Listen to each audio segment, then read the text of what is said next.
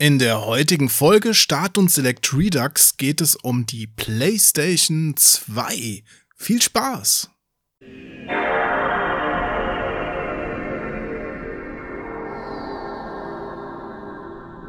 Und du hast dir jetzt vorgenommen, weniger erst zu sagen, diese Folge.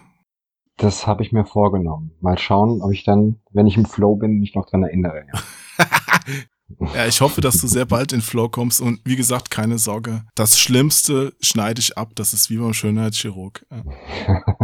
okay. Nee, es gab ja ganz viele Leute, die sich auch eine Fortsetzung von unserem Podcast gewünscht haben, wo wir ja schon ja, vor ein paar Wochen ein bisschen gequatscht hatten. Deswegen, es ist mir eine Freude, dass du heute hier bist und dann werde ich dich auch erstmal begrüßen. Yay, ich freue mich.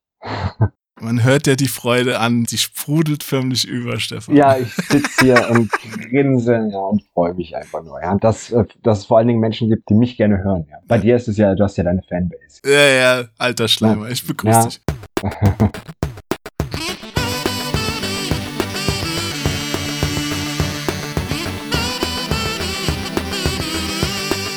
dich. Freundinnen und Freunde des gepflegten Ohrensausens, eine frisch verzapfte Folge von Start und Select Redux steht wieder mal für euch bereit.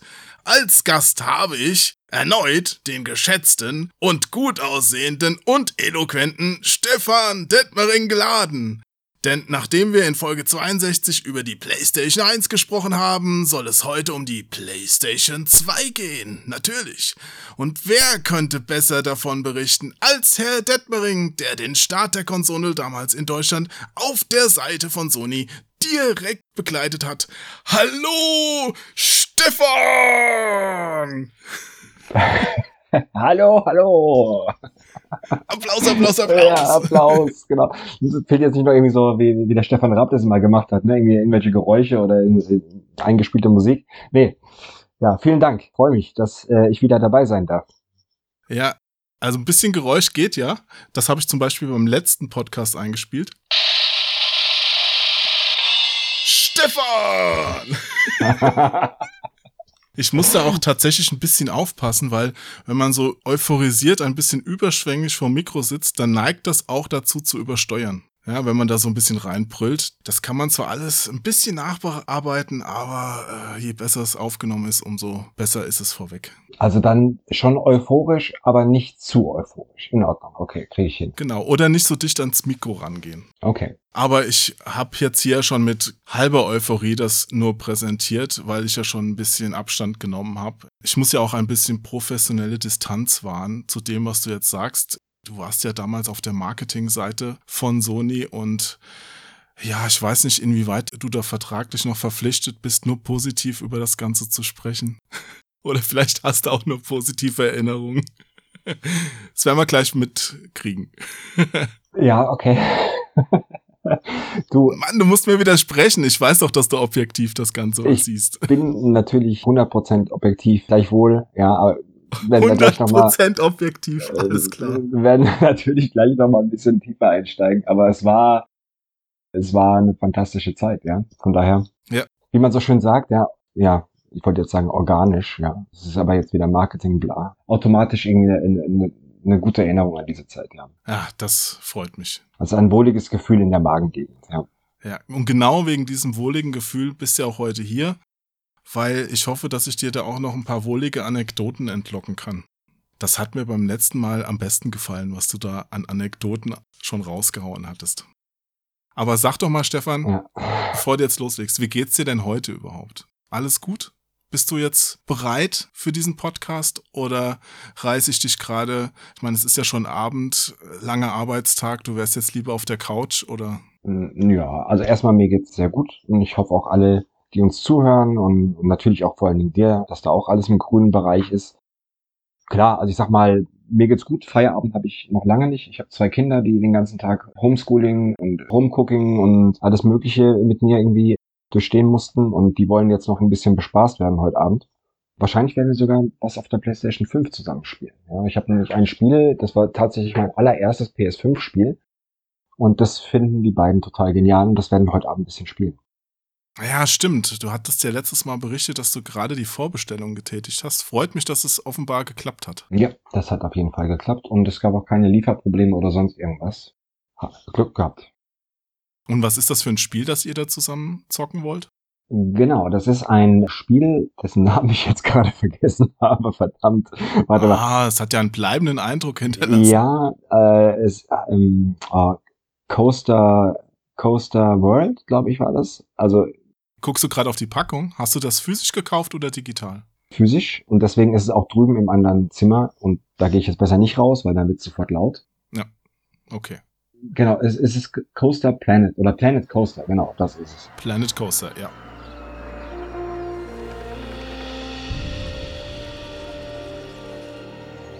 Das so im, im Stile von äh, Rollercoaster Tycoon, was ich damals wirklich bis zum Umfallen gespielt habe. Und Theme Park, also im Prinzip ein Wirtschaftssimulation, wo du halt einen Freizeitpark aufbaust.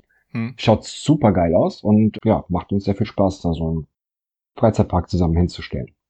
Kann man da auch wieder so Besucherströme im Kreis rumleiten, bis sie irgendwie vor Hunger und Durst wütend randalieren, oder? Hm, randalieren nicht, aber du musst die Anstellzonen musst du auch so bauen, dass sie dann nicht sehen, wie lange sie noch warten müssen. Also schön immer in, in Kurven bauen und die, diese Wartebereiche musst du auch schön dekorieren, weil ansonsten ja, fangen die an, sich zu beschweren.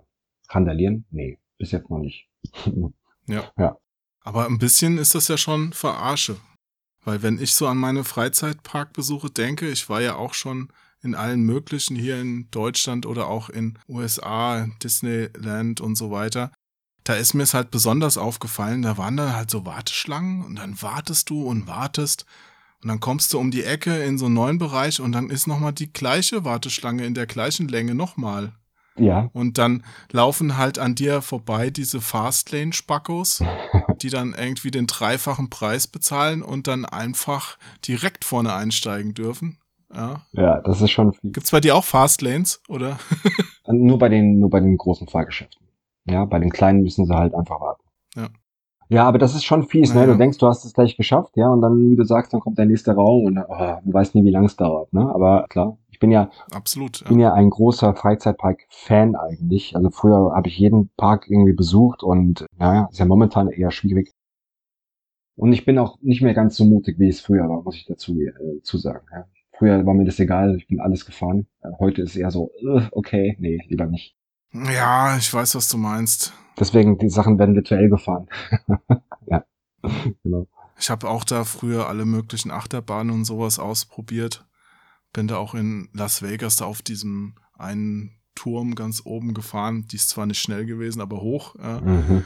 Aber heute, weiß nicht. Also ich hatte da wirklich auch so ein paar Erlebnisse, so Phantasialand oder so, wo da auch eine Achterbahn ist. Die geht dann halt bis 1,96 Meter und ich bin halt größer und darf da nicht mitfahren mehr.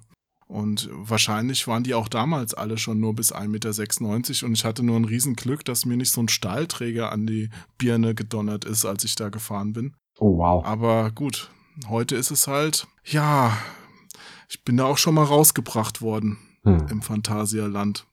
Du wurdest rausgebracht? Ich dachte halt, na, weißt du, ich war mit meinem Cousin da und dachte halt, oh Mann, ich darf hier nirgendwo mitmachen und dann war da dieser in einem Turm drin, ich weiß nicht mehr genau, wie es heißt, wo du in so einem Sessel quasi hochgeschossen wirst. Mhm.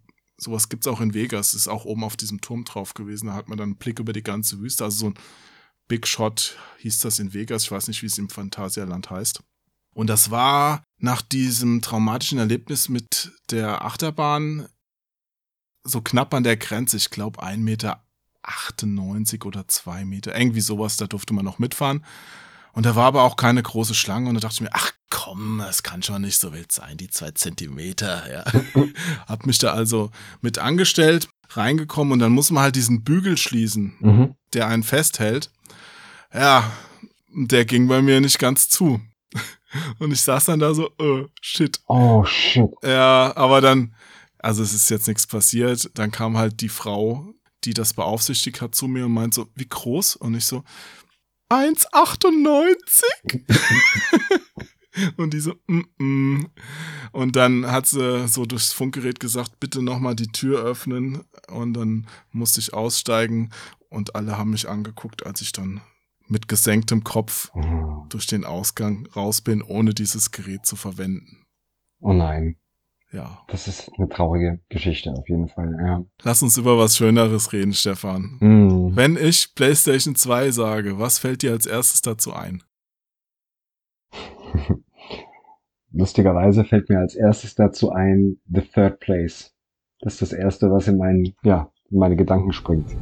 Welcome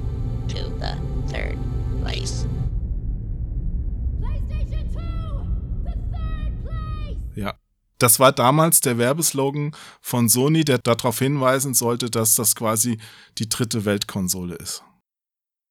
Du, wir haben sehr lustige Rückfragen bekommen. Das glaube ich dir. Erklär mal. Third Place ist ein, ein Begriff, der eher so im englischen, amerikanischen Breitengraden halt schon eher bekannt ist. Kann man eigentlich ganz einfach erklären. Es gibt den privaten Bereich, privaten Sektor und es gibt den Second Place, das ist die Arbeit. Und äh, PlayStation ist halt stand für den Third Place, also weder privat noch Arbeit. Das ist ein spezieller Platz, ja, wo du im Prinzip sein kannst, was du was du willst, ja. Also quasi, was in Deutschland für den Herrn die Toilette ist. Ja, es, also du, es gibt auch Werbeformen auf der Toilette, ja. Also- ja, übrigens sehr effektiv, ja. Sit and Watch heißen die Dinger, das sind sehr, sehr gut, ja. Nee, also das, das nicht, aber klar, wir haben, es war super sperrig, ja. Also das ist auch völlig klar, dass du mit so einem Werbeslogan dann natürlich auch polarisierst, ja, was auch ein Stück weit natürlich auch gewollt ist, aber klar, ich sag mal, mit einer PlayStation 1 wärst du mit so einem Claim nicht rausgegangen, weil die Marke halt noch nicht so bekannt war, ja. Wie hieß der Claim für die allererste PlayStation? Keine Ahnung. Also wenn du sagst, fällt es mir bestimmt wieder ein. It's not a game. It's not a game? Ja. Ist das nicht EA? Hm? It's not a game. EA Sports. It's in the game. It's a Sony, ja. Sony. Sony PlayStation. It's not a game. Ah. Ja, aber trotzdem so ein Slogan. Klar, ein bisschen kontrovers drüber sprechen, aber wenn ihn keiner versteht, ist er doch vielleicht trotzdem nicht so wirksam, oder? Habt ihr da keine Option gehabt, für Deutschland was eigenes an den Start zu bringen oder sollte das immer weltweit auf jeden Fall genau gleich alles sein? Also quasi wie McDonalds, wo ich mir einen Big Mac bestelle oder einen, Hamburger bestelle und der schmeckt in Deutschland genauso wie in Afghanistan oder so. Klar, du willst natürlich schon, dass die Marke, e- egal welche halt, dass die global oder in den, den Hauptmärkten ähnlich beworben wird, weil das hat ja auch einen riesen Rattenschwanz, wenn du halt jedes äh, Werbemittel und, jeden Spot und jeden Trailer, überall musst du die, die, das dann anpassen und so weiter und so fort. Aber das war damals ja noch nicht so stark, wie es heute beispielsweise ist, ja. Also wir hatten eigentlich keine Option. Das war einfach der, der Werbespot, äh, der Werbeclaim, den wir global eingesetzt haben. Ich fand den damals eigentlich auch gut, weil das war, das war mal was anderes. Und man muss dazu sagen, die ganze Art und Weise, wie PlayStation 2 beworben wurde, war auch ein bisschen abgedreht auch, ja. Also war auch relativ düster, wie wir äh, die Kommunikation damals auch hatten. Konntest du aber zu der Zeit auch mit einer Marke machen, weil die PlayStation 1 hat vorher ja irgendwie, ja, es ist ein Riesenerfolg gewesen und die PlayStation 2 hat da natürlich dann angedockt und es gab ja einen unfassbaren Hype, was die PlayStation 2 anging. Ich sag jetzt mal, es wäre mehr oder weniger relativ egal gewesen, was du da für einen Claim drauf packst. Aber im Rahmen der Kommunikation, die wir damals hatten, hat das ganz gut gepasst. War das auch so ein bisschen eine Antwort auf Dreamcast?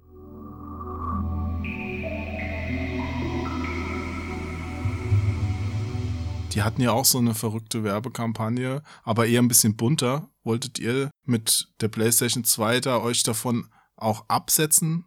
Oder war Sega auch als Konkurrent gar nicht mehr so wirklich ernst zu nehmen? Aber wir haben alles, jegliche Konkurrenz immer sehr, sehr ernst genommen. Und auch Sega. Ich glaube auch, dass sie da, also ich will nicht so viel irgendwie über Sega sprechen, aber ich glaube, dass Sega zu früh, glaube ich, damals aufgegeben hat. Ja, also die waren ja eigentlich waren die auch mit dem Dreamcast und viele, ja, sind ja mit, mit Dreamcast immer noch kriegen ja leuchtende Augen. Ja, das ist eine super Konsole gewesen. Nee, nee, also wir haben wirklich alles sehr, sehr ernst genommen, aber sag mal, von der Kommunikation damals waren wir eher äh, hatten wir das weniger im Blick.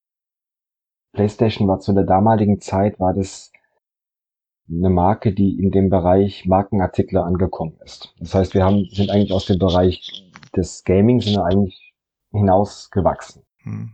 Ja, also es war in einem Atemzug mit Nike, mit, mit Adidas, PlayStation, das war so super High Quality. Und ich glaube, wir haben letztes Mal auch über das Thema Werbung auch gesprochen, generell, wie Spiele damals beworben wurden. Und du hast in dem Launch TV-Spot von PlayStation 2 hast du nicht eine einzige, eine einzige Gameplay-Szene gehabt. Hm.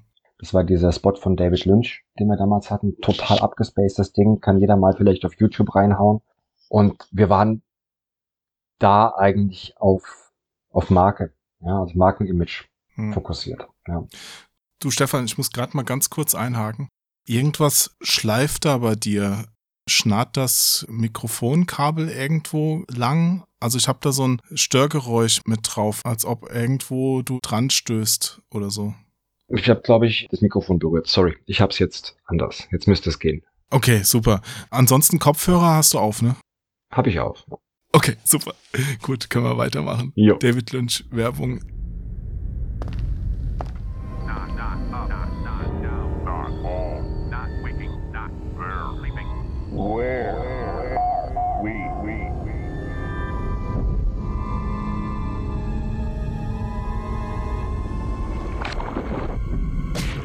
Okay, aber ich glaube, du warst ja gerade mit dem Gedanken fertig, ne? Genau. Das war, das war abgeschlossen. Ja. Okay. Und für was warst du dann zum Start der PlayStation 2 bei Sony verantwortlich? Ich hatte zu der Zeit, kann man sagen, meinen Traumjob. Also meinen absoluten Traumjob. Ich ähm, war damals PR-Manager und war für Special Interest zuständig. Also ich war für die ganzen Spielemagazine zuständig. Und das war eigentlich so, ja, also war mein absoluter Traumjob. Ich war, alt war ich denn damals? Muss gerade mal überlegen. Ich glaube, ich war 20, ja. Und habe dann PR gemacht für die PlayStation 2. Mit den ganzen Redakteuren bei den Spielemagazinen zusammengearbeitet, die damals ja meine Influencer waren. War Wahnsinn.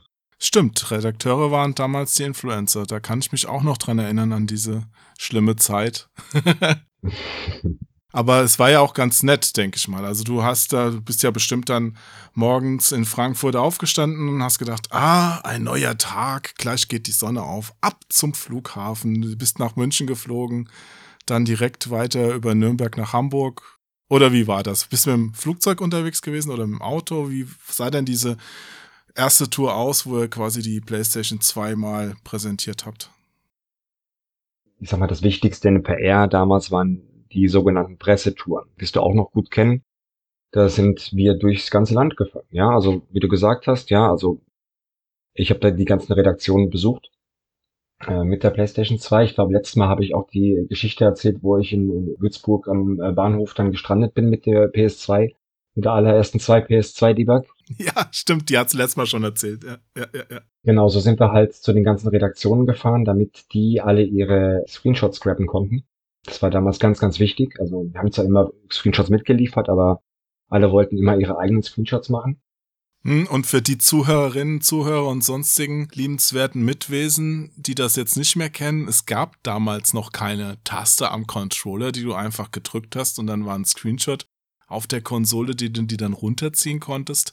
Nein, du musstest da eine spezielle Hardware mitlaufen lassen, damit du das überhaupt dann auf den Rechner gekriegt hast. Das war kompliziert und jede Redaktion hat so ein eigenes System gehabt, weil du hast ja auch keinen HDMI-Anschluss gehabt. Es ging dann über SCART oder RGB oder so, so Geschichten halt. Ja, das war schon auf jeden Fall wild. Genau, so sind wir dann halt, alle Redaktionen äh, haben wir besucht, haben die Spiele gezeigt, haben sie die Bilder grabben lassen, haben dann die Hardware wieder mitgenommen. Ja, bis dann irgendwann genügend Hardware da war. Das war meistens ganz kurz vor Release, vor Launch der Konsole. Und dann haben wir einige Geräte bekommen, sogenannte Debug-Geräte, die wir dann an die Redaktionen geschickt haben als Dauerleihstellung. Ja, damit die Redaktionen dann auch die ersten Spiele testen konnten, die dann auf sogenannten Gold Discs verschickt wurden. Ja, also, also noch nicht das finale Spiel teilweise. Und diese Discs liefen auch nur auf den Debugs, deswegen haben wir die dann vorher rausgeschickt. Und genau, so haben wir dann damals die PR gemacht und das Ganze gipfelte dann in dem Launch-Event in Berlin im Sony Center. Das war das, das Riesending damals gewesen. Und das war dann auch im November 2000, dieser Event. Richtig, genau. Das war in Berlin und kurz vorher ist halt eine, eine richtig große, fette Antonov-Frachtmaschine in Berlin gelandet und hat die ersten PlayStation 2 Konsolen dabei gehabt. Aus Japan. Genau, woraus wir dann natürlich einen ja, PR-Beat gemacht haben. Da haben wir dann die Medien eingeladen, die dann dabei waren, als dann diese, diese Riesenklappe da von dem Flugzeug aufging und die ersten Konsolen rauskamen. Ja, sowas muss man natürlich schon mal in der Tagesschau zeigen. Ne? Absolut. ja. Wobei ich weiß gar nicht, ob damals im Jahr 2000, das war ja noch die Zeit, wo Spiele immer noch so ein bisschen diesen Kellergeruch hatten und Spielehersteller, ob da die Tagesschau am Start schon war? Oh, doch, da, das war ein Riesenhype gewesen. Natürlich beflügelt durch den Erfolg der PlayStation 1, aber auch dadurch, dass die PlayStation 2 ja in Japan früher rauskam als in Deutschland und man dort die ganzen Bilder von diesen unfassbaren Schlangen gesehen hat. Und da war schon das Medieninteresse sehr groß. Da muss ich jetzt aber auch wirklich nochmal einhaken, wollte ich eben gerade schon sagen, um nochmal so ein bisschen Fakten einzustreuen in unsere Geschichtsstunde. Also in Deutschland ist die PlayStation 2 ja im November 2000 rausgekommen, aber wie du es gerade schon gesagt hast, in Japan früher, das war ja schon im März des Jahres 2000. Mhm. Und die hat auch wirklich eine sehr, sehr lange Lebensspanne gehabt. Ich habe mal nachgeguckt, die letzten Konsolen sind tatsächlich produziert worden im Dezember 2012. Also zwölf Jahre lang hat Sony PlayStation 2 produziert. Am Ende wahrscheinlich nur noch für SingStar. Egal. Hm. Ja, also sie wurde bis dahin produziert. Und jetzt halte ich fest, weißt du die Zahl, wie viel PlayStation 2s verkauft wurden insgesamt? Ich glaube, es waren um die 150 Millionen um den Dreh. Ja, über 158 Millionen. Das ist bis heute die meistverkaufte Spielkonsole. Da kann man nur den Hut vorziehen. Also da kommt nicht mal Nintendo mit. 158 Millionen PlayStation 2 sind verkauft worden. Eine Riesenleistung. Als Spieler kann dir natürlich egal sein. Als Spieler hast du, wie ich, wahrscheinlich auch am Anfang eher auf den Preis geguckt. Der hat mich nämlich, muss ich zugeben, abgeschreckt. In Deutschland wolltet ihr nämlich dafür 869 deutsche Mark haben, also umgerechnet so 430, 440 Euro. Und das war recht viel. Also Konkurrenz, Streamcast zum Beispiel, hat da schon deutlich weniger gekostet. Und ich war mir auch da gar nicht so sicher, wie gut sich das alleine wegen des Preises verkaufen wird.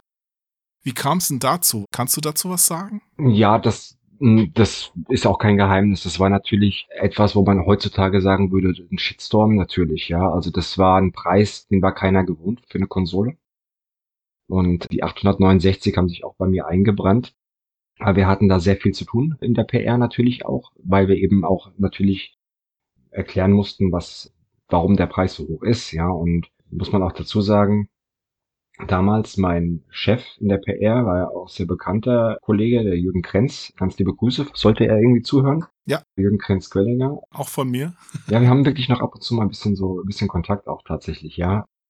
Von ihm habe ich äh, vieles gelernt, ja, also auch die, die ganze PR, ne, also Grundlagen, ja, und auch so ein bisschen, das klingt jetzt ein bisschen übertrieben, auch so ein bisschen so die, die Religion ist das falsche Wort. Aber weißt du, so die, die, die Metaebene hinter der PR, ja, was heutzutage teilweise ein bisschen zu kurz kommt auch, ja. Aber ähm, ich schweife ab. Das ist völlig okay. Solange es spannend ist, ist es okay.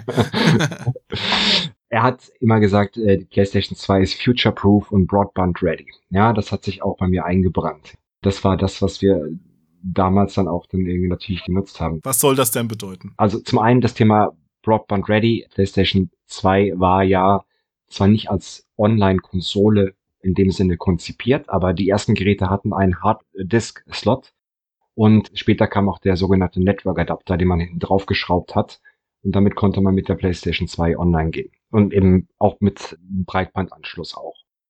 Und Future-Proof war damit gemeint, die PlayStation 2 war ja maßgeblich dafür verantwortlich, dass sich das DVD-Format so schnell durchgesetzt hat, weil es war ein vollwertiger DVD-Spieler enthalten.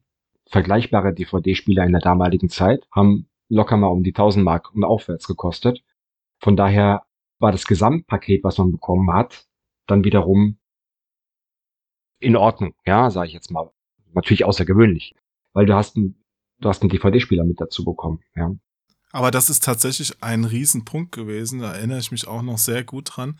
Dieses Argument mit dem DVD-Spieler, das hat das Ganze auf eine völlig andere Ebene gehievt. Also da konnten auch die ganzen anderen Konsolen nicht mithalten.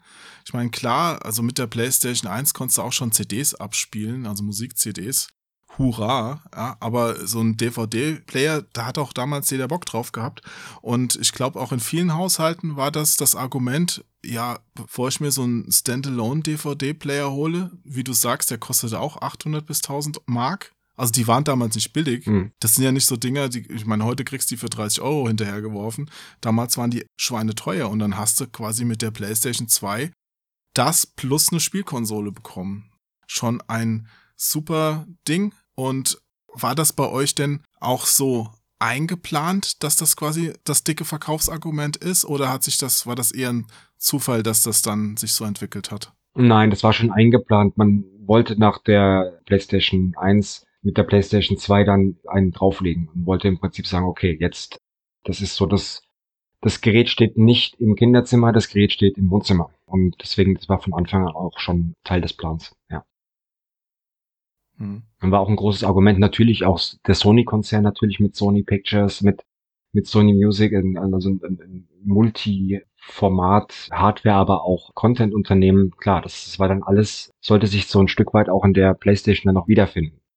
Hm. Da hat ja auch Sony einfach einen riesen Wettbewerbsvorteil, muss man ja auch mal sagen, weil ich glaube, alle anderen Hersteller müssen ja da Sony sogar noch Lizenzabgaben bezahlen, wenn sie ihre DVD-Laufwerke und Blu-ray-Laufwerke dann abspielbar machen für Filme und sowas.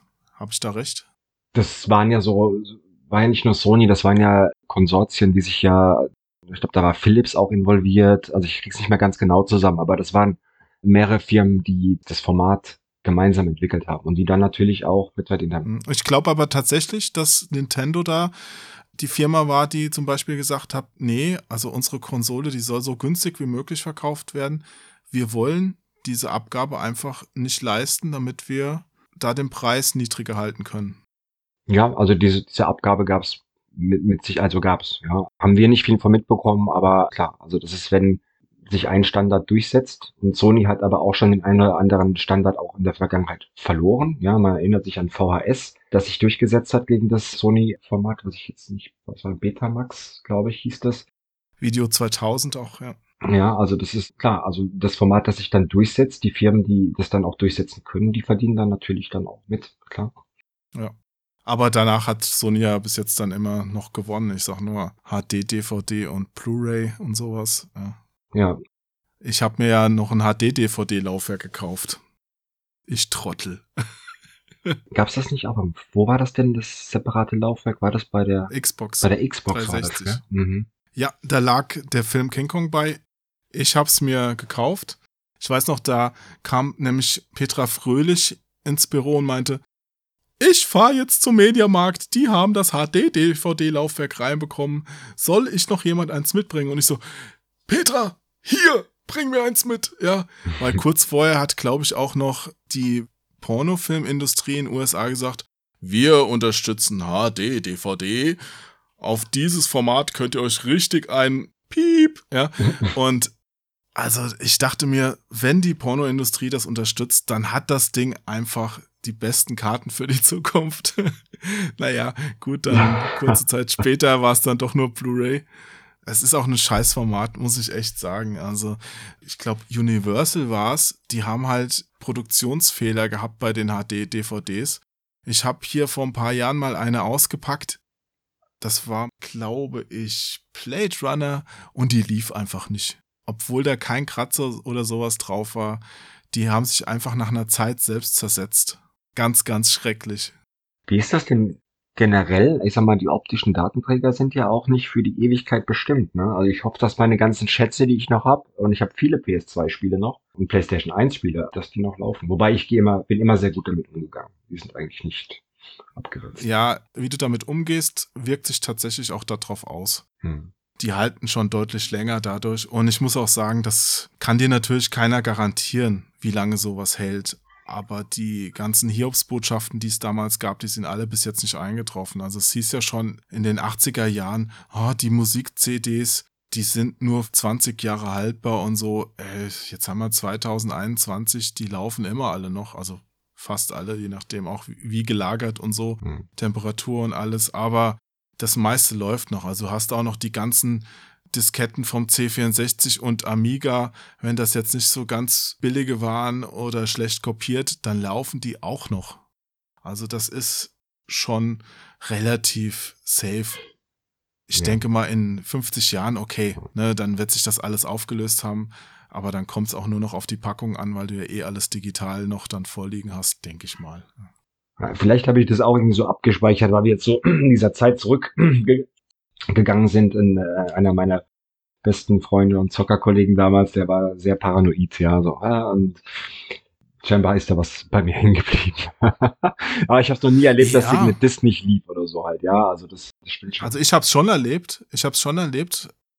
Manche haben auch so ein, ja, so ein Fraß an der Oberfläche, der dann das Abspielen verhindert. Also da sind gar keine Kratzer drauf, da löst sich einfach die Disk auf. Aber ich glaube, bei vielen liegt das A, dass es eine schlechte Pressung war oder B, einfach nicht gut gelagert worden ist. Das heißt, wenn du so ein Ding irgendwie fünfmal bei minus fünf Grad auf dem Flohmarkt mitschleppst, dann kannst du einfach nicht erwarten, dass das noch genauso gut ist wie eine andere, die jetzt Stefan mit Samthandschuhen in seinem klimatisierten Raum immer nur alle drei Jahre mal für einen kurzen Blick an die Oberfläche holt. ja, hast, Oder so ist das doch bei dir. Habe ich das richtig beschrieben? Du, du, ja, also ich mein, ich will mich niemals von meiner Sammlung trennen, das ist irgendwie, ja, aber man spielt natürlich die, die alten Sachen nicht mehr so sehr, ja. Aber ich sag mal, generell, du hast ja viel mehr auch mit, ich sag mal, älteren Spielen auch zu tun, mit Retro-Games ja auch. Du siehst ja öfter mal, denke ich mal, die eine oder andere etwas, ich sag mal, Ledierte CD. benutzte, ja, CD, ja. Ja, ja, verkratzt und so. Ja, Manchmal ist auch ein blöder Kratzer, Ja. der dann das Abspielen verhindert. Ja. Ja, gibt's schon mal. jetzt einfach, weil es jetzt gerade passt und, und du dich ja so mit, mit Retro-Spielen ja auch auskennst. Die PS2 hat schon lange gebraucht, um Retro zu werden, oder? Auch die Games. Gefühlt hat das ewig gedauert.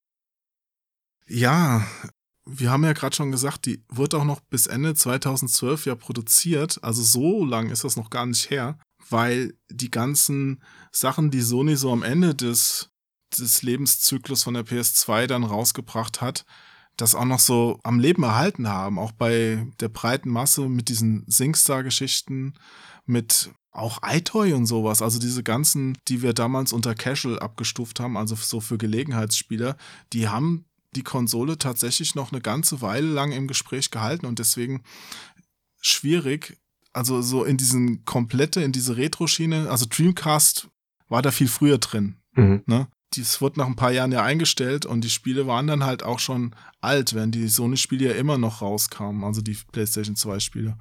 Und ich muss auch gestehen, Stefan, wenn du jetzt mich so direkt drauf ansprichst, also für mich war auch die Konsole damals einfach nicht die Nummer eins. Auch wenn sie jetzt die Verkaufscharts dominiert hat. Ich habe sie mir auch nicht zum Start gekauft, sondern erst als Contra Shattered Soldier rauskam, das wollte ich nämlich unbedingt spielen und dann habe ich mir eine gekauft und musste da aber auch schon hinterher rennen, weil ich als alter Importspieler hatte natürlich auch das Problem, ich brauchte ja dann auch eine umgebaute. Mhm. Ne? Also mit so einem Mod-Chip, damit die den Ländercode übersprungen hat und ich auch auf der Konsole Spiele, die ich mir jetzt im Ausland besorgt habe, wie dieses Shattered Soldier, dass ich die auch zocken konnte. Ja. Und das, das hat alles, das war so ein kleines Hemmnis insgesamt. Also du hast dann diese 870 Mark gehabt. Der Umbau war auch nicht so günstig. Der hat bestimmt auch nochmal 100 oder 150 Mark damals gekostet, was die einem da in Nürnberg in dem Laden abgeknöpft haben. Dann konnte man, wenn man den Knopf länger gedrückt hat, hat er dann einfach das ohne Ländercode geblutet. War ganz nett. Hm. Ja, aber äh, auch bei den Spielen.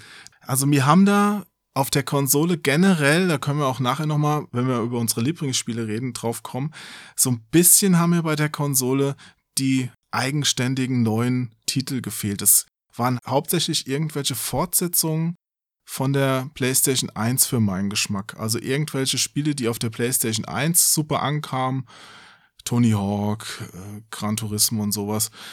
Die wurden dann fortgesetzt auf der PlayStation 2, aber so die echten neuen Dinger haben bis kurz vor Ende gefehlt. Meine persönliche subjektive Sicht.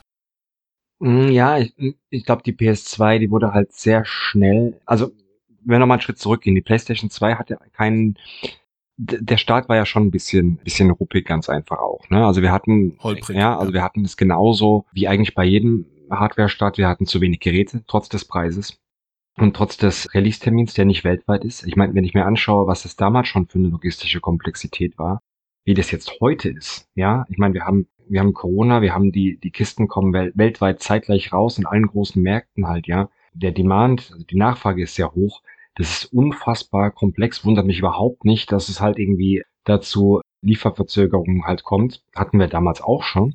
Dann war es halt der Preis. Dann waren die ersten Spiele auch nicht so das, was die Leute halt komplett weggeblasen hat. Zu der Zeit gab es halt Soul Calibur auf dem Dreamcast, was unfassbar aussah halt, ja. Super aussah. Soul Calibur. Welcome back to the stage of history. You win! Was waren denn die Startspiele auf der PlayStation 2? Oh, krieg ich es noch zusammen? Es war Ridge Racer 5, meine ich. This is for all Here are the Boom Boom satellites coming straight at you with some wicked beats. Check it out now. Fantavision. Welcome to Fantavision. Please enjoy this fantastic journey. Und hatten wir Tekken Tag Tournament, glaube ich. Tag battle. Fight. Das waren, glaube ich, die drei Spiele, die ich jetzt gerade parat habe, die zumindest von uns damals, von Sony zum Startline-Up gehörten. Ja, aber das ist ja im Grunde das, was ich eben gesagt habe. Du bestätigst das jetzt quasi. Also ich meine, ein neues Tekken, okay. Ein neues Ridge Racer, wo es auch schon diverse Teile auf der PlayStation 1 gab. Gut, Fantavision oder Fantavision habe ich immer gesagt. Fantavision sagt man wirklich. ja, Fantavision. Darf man in Deutschland auch Fantavision sagen? Ich glaube ja. Okay, gut, das war aber eher so ein kleines, lustiges Spielchen. Ja. Ne? Also es war jetzt kein, ich sage jetzt mal AAA. Ja, das war dieser, ich sag mal, Feuerwerkssimulator. Ja, wo du da verschiedene äh, Raketen markierst und dann irgendwie dann in der Reihenfolge dann irgendwie abfeuerst. Genau, ja. Ja, zum Start sicherlich, ne? Also du hast aber auch generell zum Start hast du ja nie oder selten hast du halt die total krassen Games. Vielleicht hast du mal einen Hardware-Seller 64. dabei, wenn du Glück hast, ja. Klar, ja, das logisch. Habe ich jetzt gerade wieder angefangen zu zocken übrigens auf meiner Switch. Da kam jetzt diese Collection raus. Mhm. Boah, jetzt habe ich gerade eine Benachrichtigung bekommen. Okay, das war laut. Kannst es noch? Mhm. Kannst es noch, das Mario 64? Ja, schon. Also ist Wahnsinn. Also immer noch, immer noch geil. Also auch wenn ich denke, man hätte so vielleicht so ein bisschen mehr vielleicht grafisch rausholen können, aber es ist immer noch ein unfassbares Spiel. Wirst du alle Sterne holen oder? Weiß ich nicht. Zeit ist momentan echt so ein krass limitierender Faktor geworden. Aber immer mal wieder werde ich zocken. Ist aber auch ein wunderbares Design gewesen damals. Kann man immer nur wiederholen. Haben sie sich selbst übertroffen bei Nintendo. Ja, definitiv. Ich spiele aktuell Cyber Shadow. Könnte dich auch interessieren. Das sieht auch so aus wie so ein, ja, eigentlich so ein PlayStation 1 Shinobi-Ding. Aber, äh, also sieht sehr gut aus, aber ich muss echt sagen, es nervt mich so dermaßen an, weil es ist so unfassbar schwer. Also der Entwickler hat eine diebische Freude daran, die Spieler zu quälen.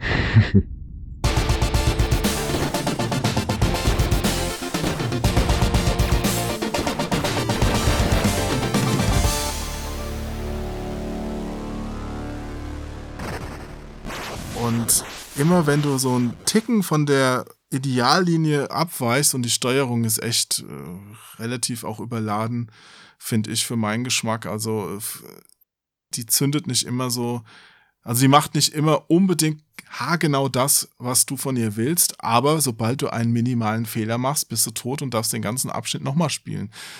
Ey, ich glaube, ich bin inzwischen echt zu alt für den Scheiß. Ja. So, also ich habe das das Gefühl öfter mal, ja, also ich, wenn ich mal so meine Retro-Phase habe, die kommt immer mal regelmäßig, wo ich dann sage, okay, ich muss jetzt einfach so, ich habe einfach jetzt Bock, die alten Spiele zu spielen. Gibt's ja mittlerweile hier die Super NES Mini und, und die ganzen, ganzen Mini-Konsolen habe ich alle. Ja. Und dann zocke ich die Sachen und denke ich mir so, holy shit, ey, was musst du damals für ein Übermensch gewesen sein? Du schaffst nicht mal mehr das erste Level bei den meisten Spielen halt, ja. Und macht die dann total frustriert aus. Aber bei den Mini-Konsolen kannst du zumindest abspeichern inzwischen oder zurückspulen. ja, Und ich verstehe nicht diese Funktionen, die hat man ja nicht ohne Grund da eingebaut. Und es ist auch nicht ohne Grund, dass moderne Spiele den Spieler eher belohnen als zu bestrafen. Es heißt ja nicht, dass alles pipifaxe einfach sein muss, aber ich würde mich freuen, wenn man jetzt nicht so tut, als wenn ich jetzt irgendwas sau schwer mache, dass das dann Retro sei oder so. Nee, man hat ja auch dazugelernt. Also ich glaube auch nicht, dass die Spiele, die damals super schwer waren, nicht hätten besser sein können. Mm, Ja, also ich glaube, der Schwierigkeitsgrad damals hat sehr viel auch mit den, ich sag mal, Arcade auch zu tun gehabt. Zum einen, ne, also Arcade-Spiele, die ja einfach schwer waren, damit du halt weitere Coins halt reinschmeißt. Ja. Das zum einen und zum anderen hast du, weißt du ja sehr limitiert, was, was Speicherfunktionen ja auch an, angeht, ja. Deswegen waren die halt teilweise wahnsinnig schwer. Ich meine, Sonic musst du eigentlich, du musst Sonic eigentlich mit einem Leben mehr oder weniger durchspielen. Ich glaube, du hast insgesamt drei Continues und das war's dann. Und ansonsten, ja, also da Ja. ganz am Schluss bist, du musst alles von vorne machen. Und da gab es aber in den letzten Jahren ein richtiges äh, Revival halt auch, was besonders schwere Spiele angeht. Ich sag nochmal, die Souls-Reihe natürlich halt auch, ja. Ja, natürlich, aber dann, ja. die berufen sich jetzt alle darauf, ja, äh, das ist halt wie Dark Souls. Nee, ist es nicht. Mein, bei Dark Souls war es auch was anderes und äh, man kann auch nicht äh, dauernd jetzt einfach diesen Schwierigkeitsgrad kopieren und sagen, das ist total gut deswegen. Also ich muss echt sagen, dann spiele ich lieber trotz all seiner Macken nochmal ein Assassin's Creed. Da habe ich Spaß dabei, werde optisch ge, ja, gebauchpinselt, sieht super aus. Es sind auch coole Ideen und Sachen drin. Also ich werde zumindest nicht frustriert, weil ich finde das, ich möchte das schon noch durchspielen, dieses Cyber Shadow, aber es nervt mich einfach, dass ich Sachen, die ich schon verstanden habe, nur weil ich dann an einer Stelle einen Fehler mache, nochmal in Perfektion durchspielen muss, mich bis dahin spielen muss, wieder an diese Stelle, wo ich den anderen Fehler gemacht habe. Du musst es da auch auswendig lernen, also du kannst es selten im ersten Versuch durchspielen, weil da Sachen passieren, die muss man wissen, dass die passieren, um sie zu schaffen. Und dann muss ich genau die Sachen, die ich vorher mühevoll mich durchgebissen habe, mich wieder so konzentrieren, um die einfach nochmal zu schaffen, ist heute nicht mehr zeitgemäß, ist auch, glaube ich, nicht nötig, das zu tun. Dann sollen sie wenigstens einen Cheat einbauen, dass so Pfeifen wie ich dann einfach die Füße hochlegen können und nur mal die Grafik genießen und das coole Leveldesign oder sowas. Ich habe auch den Entwickler angeschrieben, habe gemeint, gibt's Cheats? Der so, hm, hat mir geantwortet, fand ich nett, mega geil und meinte so, ja, ähm, noch nicht, aber warte mal auf den nächsten Patch. Aber bis dahin habe ich dann hoffentlich auch so geschafft. Aber ich fühle mich deswegen wahrscheinlich am Ende nicht befriedigter, als wenn es jetzt ein bisschen leichter gewesen wäre, wenn, wenn mich nicht irgendwelche Gegner in Abgründe zurückschubsen, die meinen sofortigen Tod bedeuten. Also, ey, das sind Entscheidungen im Leveldesign. Wenn die mich als Berater einstellen würden, würde ich denen sofort irgendwie den Finger ins Auge stechen und sagen, mach das weg, mach das weg.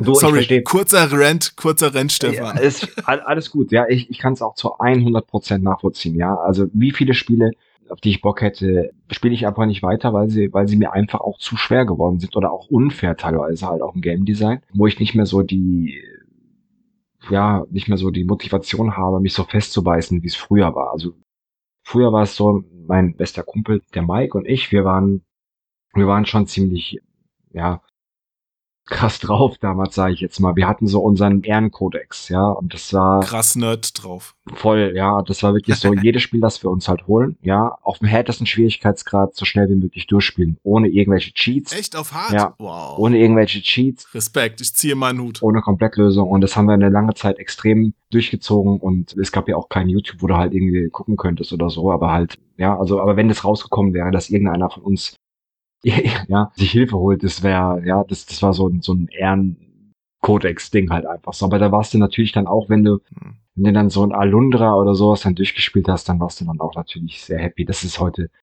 absolut nicht möglich, ja. Also, Aber ich glaube nicht, dass ihr damit die Mehrheit präsentiert habt oder repräsentiert habt. Klar. Weil dann hätten sich auch diese ganzen Cheat-Module mit dem Action-Replay und sowas nicht so gut verkauft. Und damals waren ja auch Cheats echt angesagt. Und naja, heute, wenn ich mir angucke, es ist sogar so Spiele, die habe ich damals mit Links durchgespielt, sowas wie Turrican. Mhm.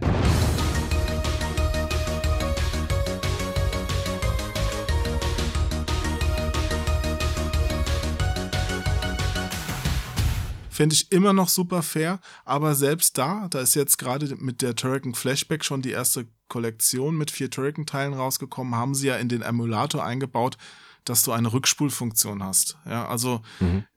du sollst einfach nicht mehr frustriert werden und ich finde das auch in Ordnung. Ich finde das auch absolut okay und ich finde es toll, wenn Spiele mehrere Schwierigkeitsgrade haben. Ach ja, das wollte ich gerade noch sagen, Stefan. Ihr habt es immer auf Hard durchgespielt. Das ist natürlich super, weil oft kam ja der richtige Abspann nur auf Hard. Also wenn du es auf Hard geschafft hast. Richtig, beispielsweise bei Contra, ne, weil du das vorhin erwähnt hast. Den richtigen Abspann hast du erst gesehen, wenn du es auf Hard durchgespielt hast. Ja. Dann hast du sogar das Oh, wie der letzte Level. Hubschrauber kommt und alle rettet. Ja, genau. Ich hab, ich hab nie den Endgegner geschafft. Oh Mann.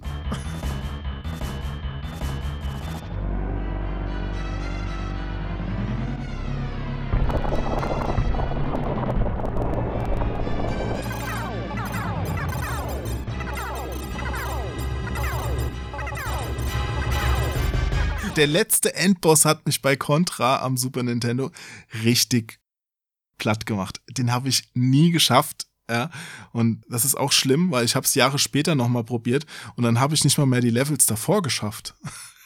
also früher bin ich immer zu diesem Endboss gekommen, der mich dann geplättet hat und jetzt verende ich schon, also du willst es nicht wissen, es ist ein Debakel. Ich kann das so gut verstehen. Ich war damals auch sehr, sehr emotionaler Spieler, sagen wir es mal so. Also wenn ich dann bei so einem Endgegner halt dann irgendwie andauernd draufgegangen bin, dann hat's auch mal einen Controller wirklich mal erwischt. Ja. Dann ist er mal komplett irgendwo hingeflogen. Ja, dann äh, gibt's ja diese eine, äh, das eine Video irgendwie so, so irgendwie so, so Kids, die halt völlig ausflippen. Ich glaube, so war ich halt dann auch, ja. Da muss ich gerade mal sagen, hier, da gab's ein PlayStation 1 Spiel, kennst du bestimmt. Soviet Strike. Das ist mir in Erinnerung geblieben. Ja klar, das ist ja der, glaube ich, vierte Nachfolger oder sowas von Desert Strike, diesem Mega Drive Klassiker. Genau, ne? Also in Hubschrauber, isometrische Perspektive halt, ja. Und das Spiel hatte nur fünf, äh, nee, vier oder fünf Levels, glaube ich. Vier waren es, glaube ich. Und diese vier Level waren unterteilt in acht Untermissionen. Die waren alle so gleich halt mehr oder weniger aufgebaut. Und dann saß ich halt dann da, hab mir dann selber die Karten dann gemalt, weil du musstest ja immer gucken, wo sind Raketen versteckt, wo ist Treibstoff und so weiter halt, ja, wo sind die Luftabwehrraketen des Gegners, bla bla bla, habe ich dann alles aufgemalt. Und die letzte Mission, in der letzten Mission musst du mit deinem Helikopter Boris Jelzin musst du beschützen, halt der, der in seiner gepanzerten Limo sitzt, ja. Und Also der ehemalige russische Präsident. Ja, stimmt. das hätte ich dazu sagen sollen. Ja.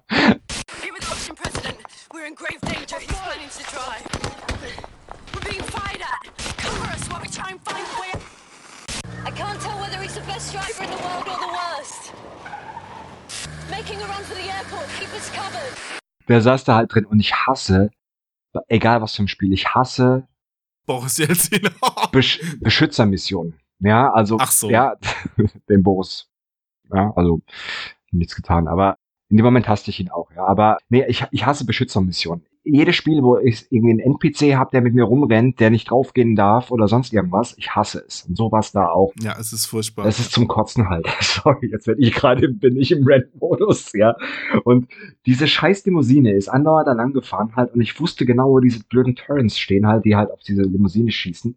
Und dieses letzte Ding hat dieses, diesen, der hat dann halt Energie verloren auf dem Weg halt, ja. Und dieses letzte Geschütz hat immer zuerst diesen Wagen in die Luft gejagt, bevor ich ihn halt killen konnte. Und irgendwann, und wenn du dann drauf gehst, musst du halt alles von vorne machen. Komplett, ja. Natürlich. Und ich echt so, ich weiß noch, da habe ich noch in der, der Games Hotline bei Sony gesessen halt, ja. ja.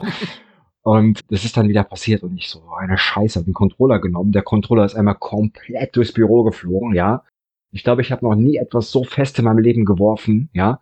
Der ist an die Wand geknallt und ist parts in tausend Teile zerfetzt halt, ja. Und in dem Moment, meine Kollegen haben natürlich gerade telefoniert oder so, völlige Stille in dem Raum, ja. Und ja, dann musste ich erstmal rausgehen und mich erstmal. Hättest du dich ja. mal früher in Sport so angestrengt, dann wäre die ganze Karriere anders verlaufen. Wahrscheinlich, wahrscheinlich, ja, genau. Das, äh, Aber Stefan, War schön. wäre das nicht so ein Moment gewesen, wo man vielleicht als vernünftiger Mensch sagt, dann schalte ich es halt doch auf normal und spiele es nicht auf hart? Das, ich glaube sogar, dass Soviet Strike dir da keine Wahl gelassen hat. Ja, wenn ich das Ah, richtig in Erinnerung okay. habe. Ja, also das war der eine Schwierigkeitsgrad. Ja, Oder wo du sagst, na gut, dann gebe ich doch den Cheatcode ein. Das nicht. Ich habe, also wenn ich Cheats eingegeben habe, dann nur solche, die irgendwie so, so Quatsch-Cheats. Ja, also bei GTA 3 beispielsweise Panzer, den ich mir dann halt doch mal reingecheatet habe und dann einfach ausgeflippt bin im Spiel. Nee, also das nicht. Aber wie gesagt, jetzt mittlerweile denke ich da komplett anders drüber. Ja, ich habe jetzt angefangen mit Last of Us 1, weil den zweiten spiele ich erst, wenn ich den ersten durch habe. Und der ist damals an mir vorbeigerutscht. Mhm. Hey, da stelle ich mittlerweile auf easy, macht Spaß, ich genieße das Spiel, ja, super, ja, äh, hab mittlerweile auch kein schlechtes Gewissen mehr. Damals wäre das, ich hätte mich, ja, ich hätte selbst nicht mehr in den Spiegel gucken können. Aber gut, so Mhm. ändert sich das halt. Und jetzt mittlerweile will ich die Spiele halt dann auch, wie du sagst, ne, ein Spiel, das mir gefällt. Und Last of Us ist ja fantastisch, ja. Das will ich auch bis zum Schluss auch genießen. Und ich will mich dann nicht über den Schwierigkeitsgrad dann ärgern, weil es mich dann frustriert und dann, dann habe ich keinen Bock mehr weiterzuspielen. War ein harter Tag, hm? Warum bist du noch wach? Es ist spät. Oh nein, wie spät ist es? Du solltest schon längst im Bett sein. Hauptsache, es ist noch heute. Kleines, bitte nicht jetzt. Ich habe keine Energie dafür. Hm. Ja, als Redakteur war es ja tatsächlich so, dass zumindest bei mir so meistens hart nicht in Frage kam, weil A wollte ich ja auch das Ganze aus der Perspektive von Spielern, also der möglichst vieler Spieler erleben und die meisten spielen es halt nicht auf hart, sondern auf normal, deswegen habe ich es immer auf normal angefangen und zweitens ist es auch blöd, wenn du als Redakteur dann so unter Zeitdruck stehst, gar nicht die Zeit hast, um dich wirklich so tief in so ein Spiel reinzuarbeiten. Ich kann Spiele auch auf Hardware spielen, habe ich auch schon bei dem einen oder anderen gemacht, wenn es mir besonders gut gefallen hat, aber ich ähm, mache es dann ungern, wenn ich nicht die Zeit dafür habe, weil ich möglichst schnell durchkommen muss. Weil dann macht es auch keinen Spaß. Klar, das ist halt auch dann ein- Job in dem Sinne. Und du hast ja wahrscheinlich auch nicht nur Spiele auf dem Tisch gehabt, die du halt irgendwie cool fandest. Ne? Also du musst ja dann alles Mögliche dann auch mal spielen. Nee, also oft war es dann so, dass du an schweren Sachen dann auch irgendwie ein paar Mal probiert hast und dann auch mal einen leichteren Schwierigkeitsgrad genommen hast. Und bei Dingen, die ich auf Hard dann durchspiele, das war in der Freizeit. Weißt du, also wenn, wenn ich dann zu Hause genug Zeit hatte, um jetzt auch nur mich auf dieses eine Spiel einlassen zu können, dann ist Hard auch schon mal eine Option. Aber meistens dann auch eher nicht, weil ich mir denke, gut, in der Zeit, du durchschaust jetzt dieses Prinzip, was du machen musst. Auf Hard musst du es halt dreimal machen, auf Normal musst du es zweimal machen, auf Easy einmal. Zweimal reicht. Dann spiele ich lieber in der Zeit, die ich dann spare, bis ich diesen Ablauf perfektioniert habe, noch ein neues Spiel. Ja. Ja, klar. Also es war auch, das war so unser Hobby gewesen. Genauso wie du heute halt so die Speedrun-Community hast oder sowas halt, ja. So war das so, so unser Ding. Ich denke, ein Spiel, wenn ein Spiel auf normal gut gebalanced ist, weil normal ist für mich so eigentlich die Vision des Entwicklers widerspiegeln. So, so sollte es sein. Ja, das ist so wie, wie sich das der Entwickler gedacht hat. Und das sollte eigentlich die bestmögliche Spielexperience bieten. Bin ich der Meinung, ja. Hm. Oft war hart einfach auch, dass du einfach keine Continues hattest oder sowas, ja. Also es hieß ja nicht sofort, dass es dann unfair. Na, gab's auch teilweise. Ja, aber ja, jetzt mal. ja. Ja. Ja. Aber was denkst du denn, was für Spiele denn letztendlich dafür gesorgt haben, dass die PlayStation 2 auch so bei dem Spielerlager am Ende Fuß gefasst hat und anerkannt waren? Waren das überhaupt Spiele oder war das dann nur der DVD-Player? Weißt du, wenn ich so zurückschaue, ups, hab jetzt gerade meine Flasche hier umgeworfen. Moment. Wenn ich so zurückschaue, dann war es bei Dreamcast so, dass ich das tatsächlich wegen House of the Dead 2 gekauft habe und später Crazy Taxi und so.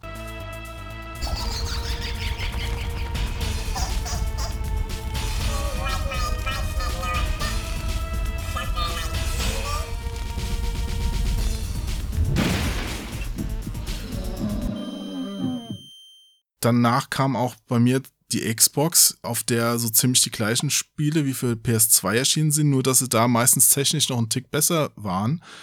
wenn es so Multiplattform-Sachen waren. Was war denn für dich das PlayStation 2 Verkaufsargument? Der DVD-Spieler war nur das Zusatzargument. Ne? Also es war schon dann sehr schnell klar, dass das Ding trotz DVD-Spieler eine Konsole ist. Ja, aber auch wenn es am Anfang ein bisschen gedauert hat, bis die Softwarewelle ähm, in Schwung kam, kamen dann einige unfassbare Spiele. Ja, ich sag nochmal, GTA 3, das hat mich damals komplett weggeblasen. Ich habe noch nie so was krasses gespielt wie GTA damals, ja. Und ich kannte die 2D GTAs auch und fand die auch schon toll, aber das Game war unfassbar halt. Ja, ich glaube, ich habe selten ein Spiel so so intensiv gezockt wie, wie GTA halt, mhm. ja.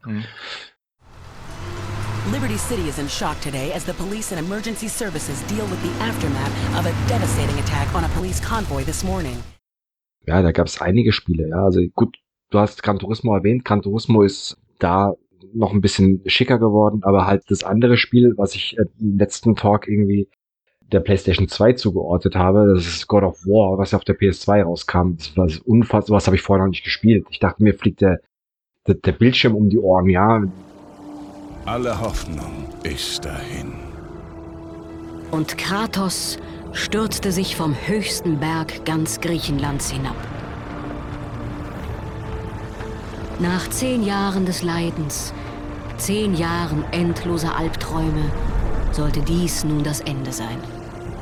Der Tod als Retter vor dem Wahnsinn.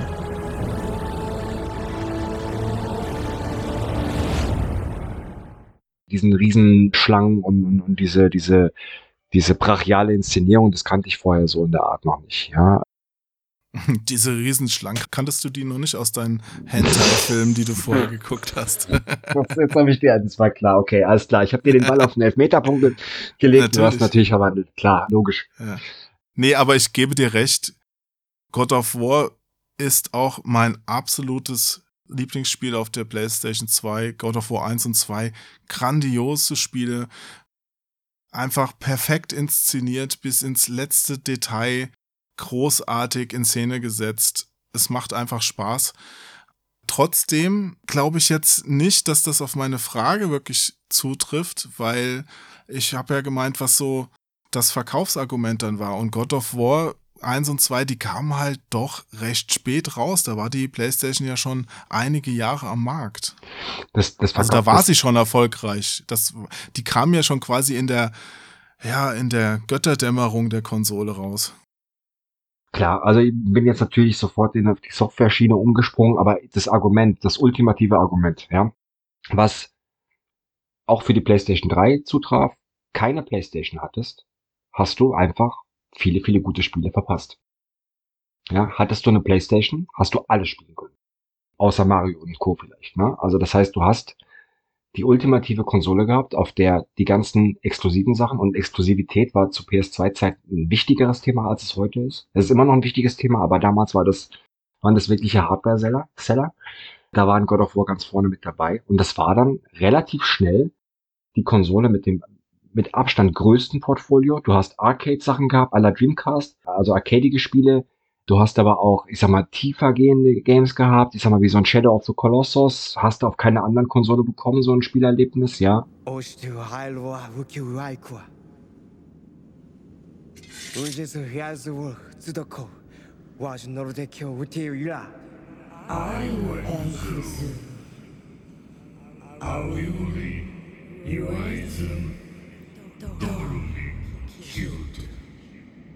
Dann hat Ratchet und Clank, Jack and Dexter, diese exklusiven Sachen.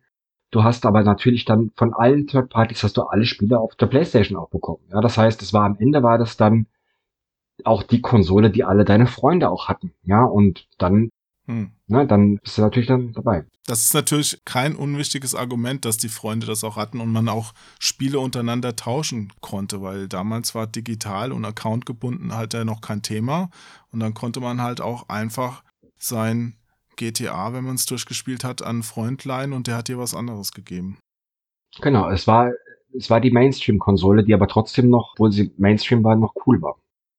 Ja, und übrigens, das möchte ich auch noch mal erwähnen, ich finde es ganz toll und das ist ein super Feature damals gewesen, dass auch die ganzen PlayStation 1 Spiele ja noch auf der PS2 liefen.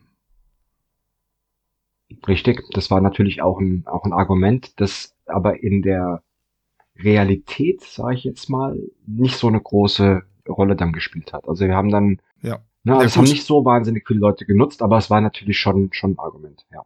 Ja, es war auch bei den Importen, dann hat es ein bisschen geruckelt und sonst was. Aber ich glaube, das ist so ein psychologisches Ding. Wenn du weißt, okay, es reicht, wenn ich diese eine Konsole unter meinen Fernseher stelle und theoretisch kann ich alles, was ich hier habe, darauf spielen, ist, glaube ich, trotzdem, selbst wenn man es nicht viel benutzt, ich meine, wie oft legst du denn jetzt wirklich noch so ein Spiel ein, das schon einige Jahre auf dem Buckel hat? Meistens nimmst du doch eher ein neues, das du dann spielen willst. Aber Hm. im Kopf zu wissen, es würde gehen, wenn ich das will, ist, glaube ich, schon ein Punkt, der bei Leuten zieht.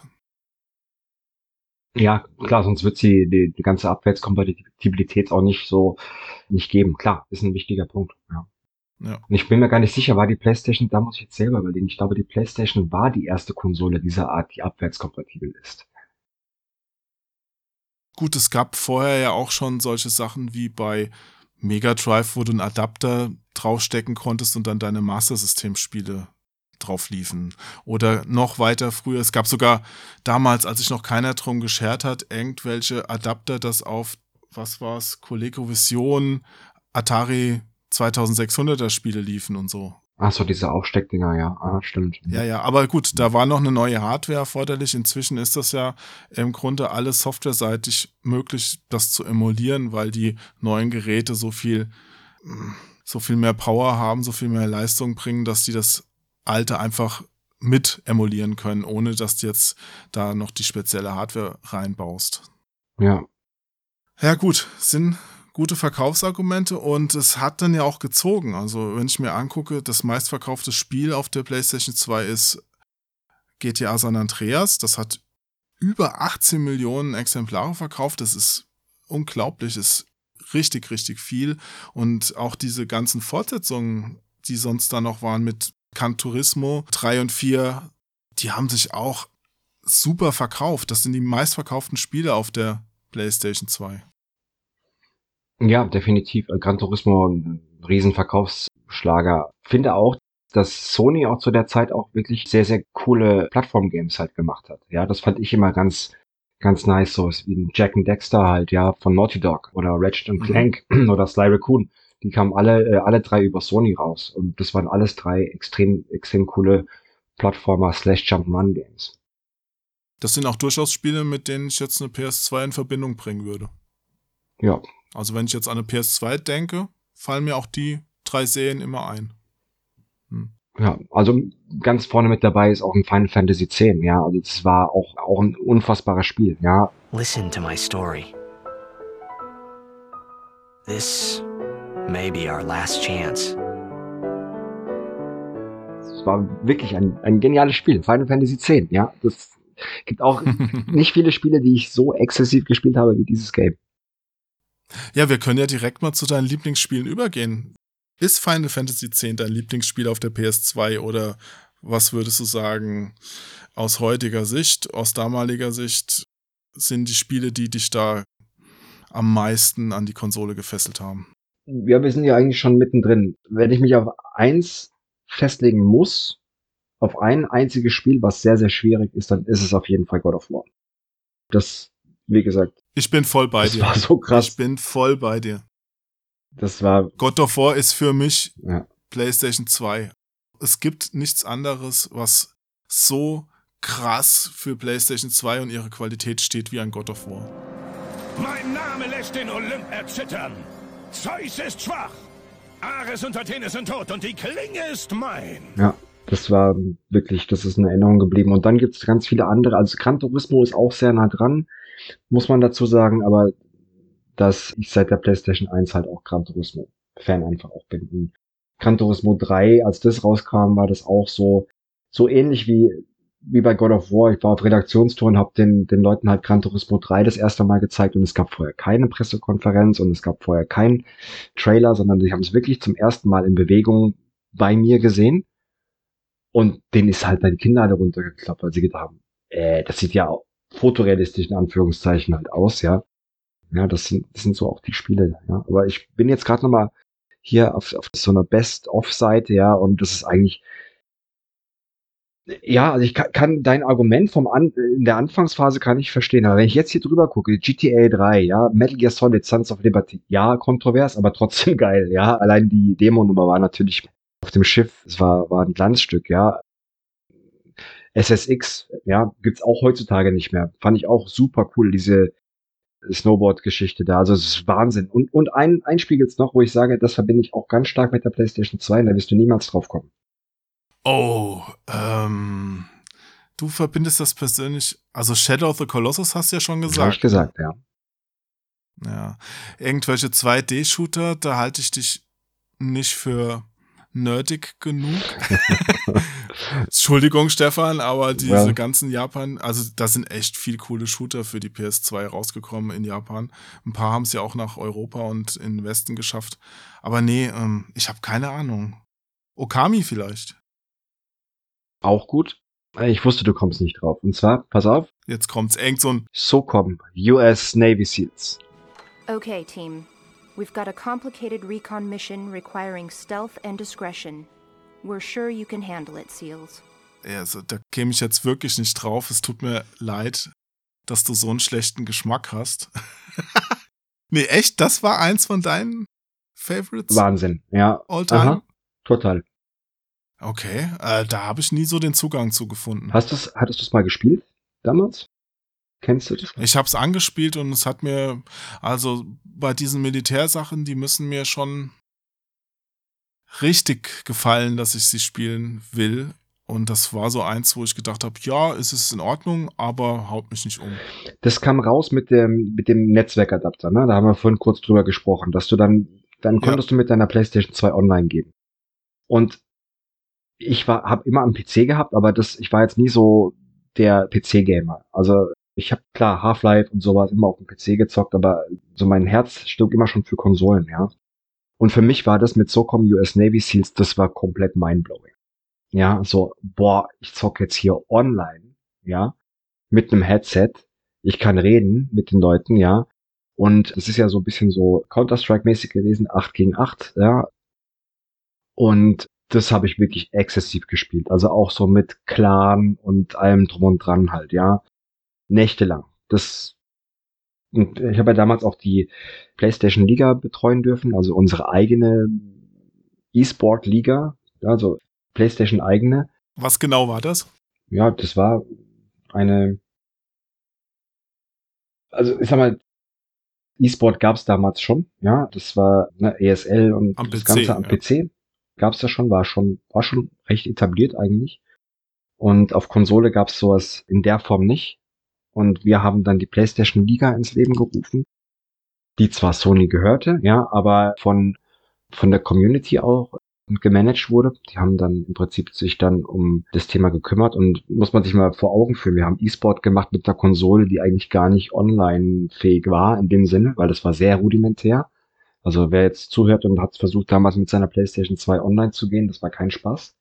Ja, wie mit dem Dreamcast. Ja, Wobei, das ging ja schon besser eigentlich als mit der Playstation. Ja, wie gesagt, mit der, da, muss, da muss man erstmal diesen Adapter kaufen, den man hinten drauf steckt und dann, also wie gesagt, sehr kompliziert allein, bis man da erstmal einen Account hat. Und dann bra- hat man unterschiedliche Accounts gehabt, für jedes Spiel einen eigenen, also war ein bisschen kompliziert damals. Aber diese Spiele, das ging halt auch verkaufszahlenmäßig relativ durch die Decke. Klar, kein Vergleich zu den anderen Spielen, die du genannt hast, aber und das haben wir halt in der PlayStation Liga gespielt. Richtig mit Tabellen, also mit, mit Clans, die mitgespielt haben. Und wir haben dann auch Events umgesetzt, die sogenannten PlayStation Masters, wo wir dann die Leute eingeladen haben, die dann vor Ort gezockt haben. Es hatte so was LAN-Party-mäßiges gehabt von der Atmosphäre und das war richtig cool. Also weil da sind die Leute dann rumgelaufen mit ihren, mit ihren Clan-Shirts, da war das PlayStation Liga-Logo drauf und die haben sich richtig wertgeschätzt gefühlt, dass wir sowas für die halt machen, ja. Also E-Sport auf Konsole, kann man das zusammenfassen. War auch cool. Hm, okay. Mhm, genau. Ja gut, ich habe solche Sachen damals am PC, wenn dann gespielt, weil die ganzen Ego-Shooter einfach am PC eine Nummer geiler ausgesehen haben als auf Konsole. Jetzt nicht nur auf PS2, sondern generell auf Konsole. Also am PC war da eine andere Liga und ich fand das auch immer, damals zumindest mit der Maus, einfach deutlich komfortabler und cooler zu steuern als mit dem Pad. Das ist halt wieder so diese Grundsatzfrage, ja. Und da führe ich heute noch Diskussionen drüber, ja. Wir haben letztens, haben wir ein Spiel gespielt, ah, wie hieß das noch, jetzt, jetzt ganz vor kurzem. Mist. Auf dem PC äh, Early Access, ein super düsterer Shooter. Oh Gott, Mhm. Ich komme gerade nicht drauf. Vielleicht fällt es mir noch ein. Hat es aus seinem Kurzzeitgedächtnis nicht rausgeschafft. Ja, das ist halt ein alter Mann halt, ja. Ja, und was war damit?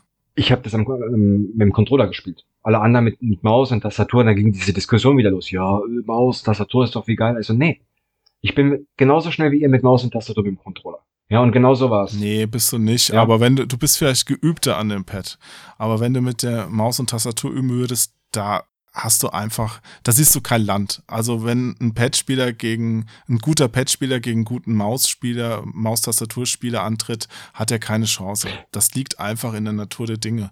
Aber ich kann verstehen, warum man es macht, weil ich spiele ja auch gerne an der Konsole und die Umgewöhnung ist dann schon da, wenn du jetzt einfach umsteigst vom Pad. Deswegen, inzwischen kannst du ja auch an der Konsole so Zeug super spielen. Wenn du jetzt nicht in dieser super kompetitiven Sache drin bist, sich, dich da mit irgendjemand messen zu müssen. Also ein, ein Quake Champions würde ich ungern jetzt an der PS5 spielen. Da denke ich, bist du am PC einfach besser aufgehoben. Aber es gibt ja gute Shooter an der Konsole. Absolut, aber wie gesagt, das Spiel haben wir auf dem PC auch gespielt, ja, und jetzt natürlich nicht auf höchstem Niveau, klar. Also wenn du dann natürlich sagst, okay, du bist jetzt hier, zockst jetzt dasselbe Spiel tausendmal und, und bist da kompetitiv unterwegs, klar. Maus und Tastatur ist einfach von der Bewegung her schneller. Ich wäre trotzdem komplett lost, weil ich äh, mit der Tastatur halt irgendwie, wenn ich dann noch irgendwie zusätzlich irgendwie springen muss oder oder na, robben oder äh, crouchen oder sonst irgendwas machen muss oder dann noch eine Tür öffnen mit E und sowas, bin ich komplett lost. Ich habe meinen Controller, dann drücke ich auf meine Knöpfe, ja, und alles ist gut, ja, es reine Übungssache, wie du sagst, ja. Aber dieses Teabagging klappt doch an der Konsole nicht so gut, oder?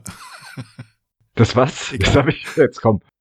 Naja, wenn, wenn du da, wenn du dich so auf und ab kniest vor dem Gegner, wenn er da am Boden liegt und ihm quasi da, sein, dein Teebeutel ins Gesicht drückst. Okay. Ich weiß nicht, ob das der korrekte Begriff dafür war. So, ich hab's, ja. ich hab's, ich hab's. Das Spiel ist Get the Fuck Out. There are different people every time. Let's get this done quickly. Get whatever the warden want and get home. But I recognize them somehow. What the hell is this place? Get the fuck out. GTFO, ja. Cooles Koop, Hardcore-Shooter-Ding. Okay. Blende ich jetzt noch irgendwas aus im Trailer ein oder so? I just open my eyes and I'm awake. And it's not a nightmare. It's just part of me, who I am. Don't fight it. I just live around it. Was, was, Wenn du was die- klemm ich mir ein? Was? Nee, da blende ich noch was ein. Du brauchst dir nichts einklemmen. nee, wenn du die letzte Folge, wo du mitgemacht hast, hast du ja gesagt, hast dir mal angehört. Ich blende ja dann immer noch so ein paar Musiksachen aus den Spielen, über die wir reden, ein. Äh, und ein paar Zitate. ja, was, war? Ist mir aufgefallen, ja. Kam gut. Aber apropos Spiele, ich würde gerne, wenn du jetzt mit deinen Lieblingsspielen durch bist, Ja. Bin ich. bist Mhm. du, dann würde ich noch so ein paar Namen mal in den Raum werfen und mal hören, was du dazu sagst.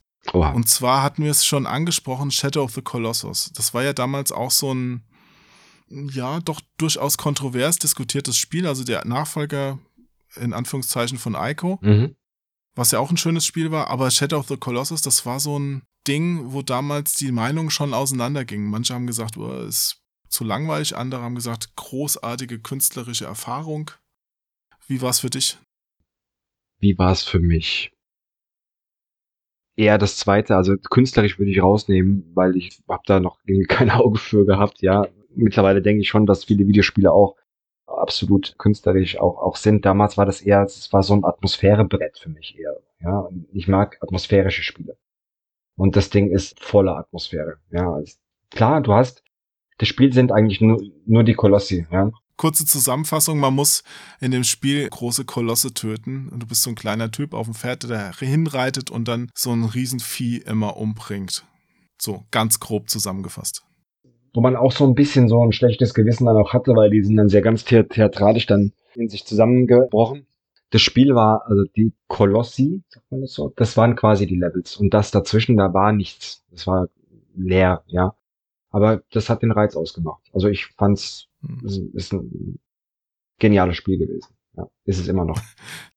Da fällt mir gerade mein äh, was ein, was mir mein verstorbener Freund Henry Ernst, der damals ja stellvertretender Chefredakteur von der GamePro war, erzählt hat. Da gibt's ja auch diese Vertreter, die sagen, ja, das muss genauso sein in Shadow of the Colossus, dass die Landschaft so leer ist. Das ist ein Symbolbild für die Ödnis, durch die du auch die soziale Ödnis, die in dir herrscht und irgendwie, lauter so ein Quark, ja. Und er hat mir erzählt, ja, er hat mal den Entwickler des Spiels genau auf die Frage angesprochen, warum da so wenig Vegetation ist. Und der hat ihm geantwortet, naja, weil es die PlayStation 2 anders nicht hingekriegt hat, weil die technisch limitiert war. Also die hätten halt schon gerne mehr da eingebaut.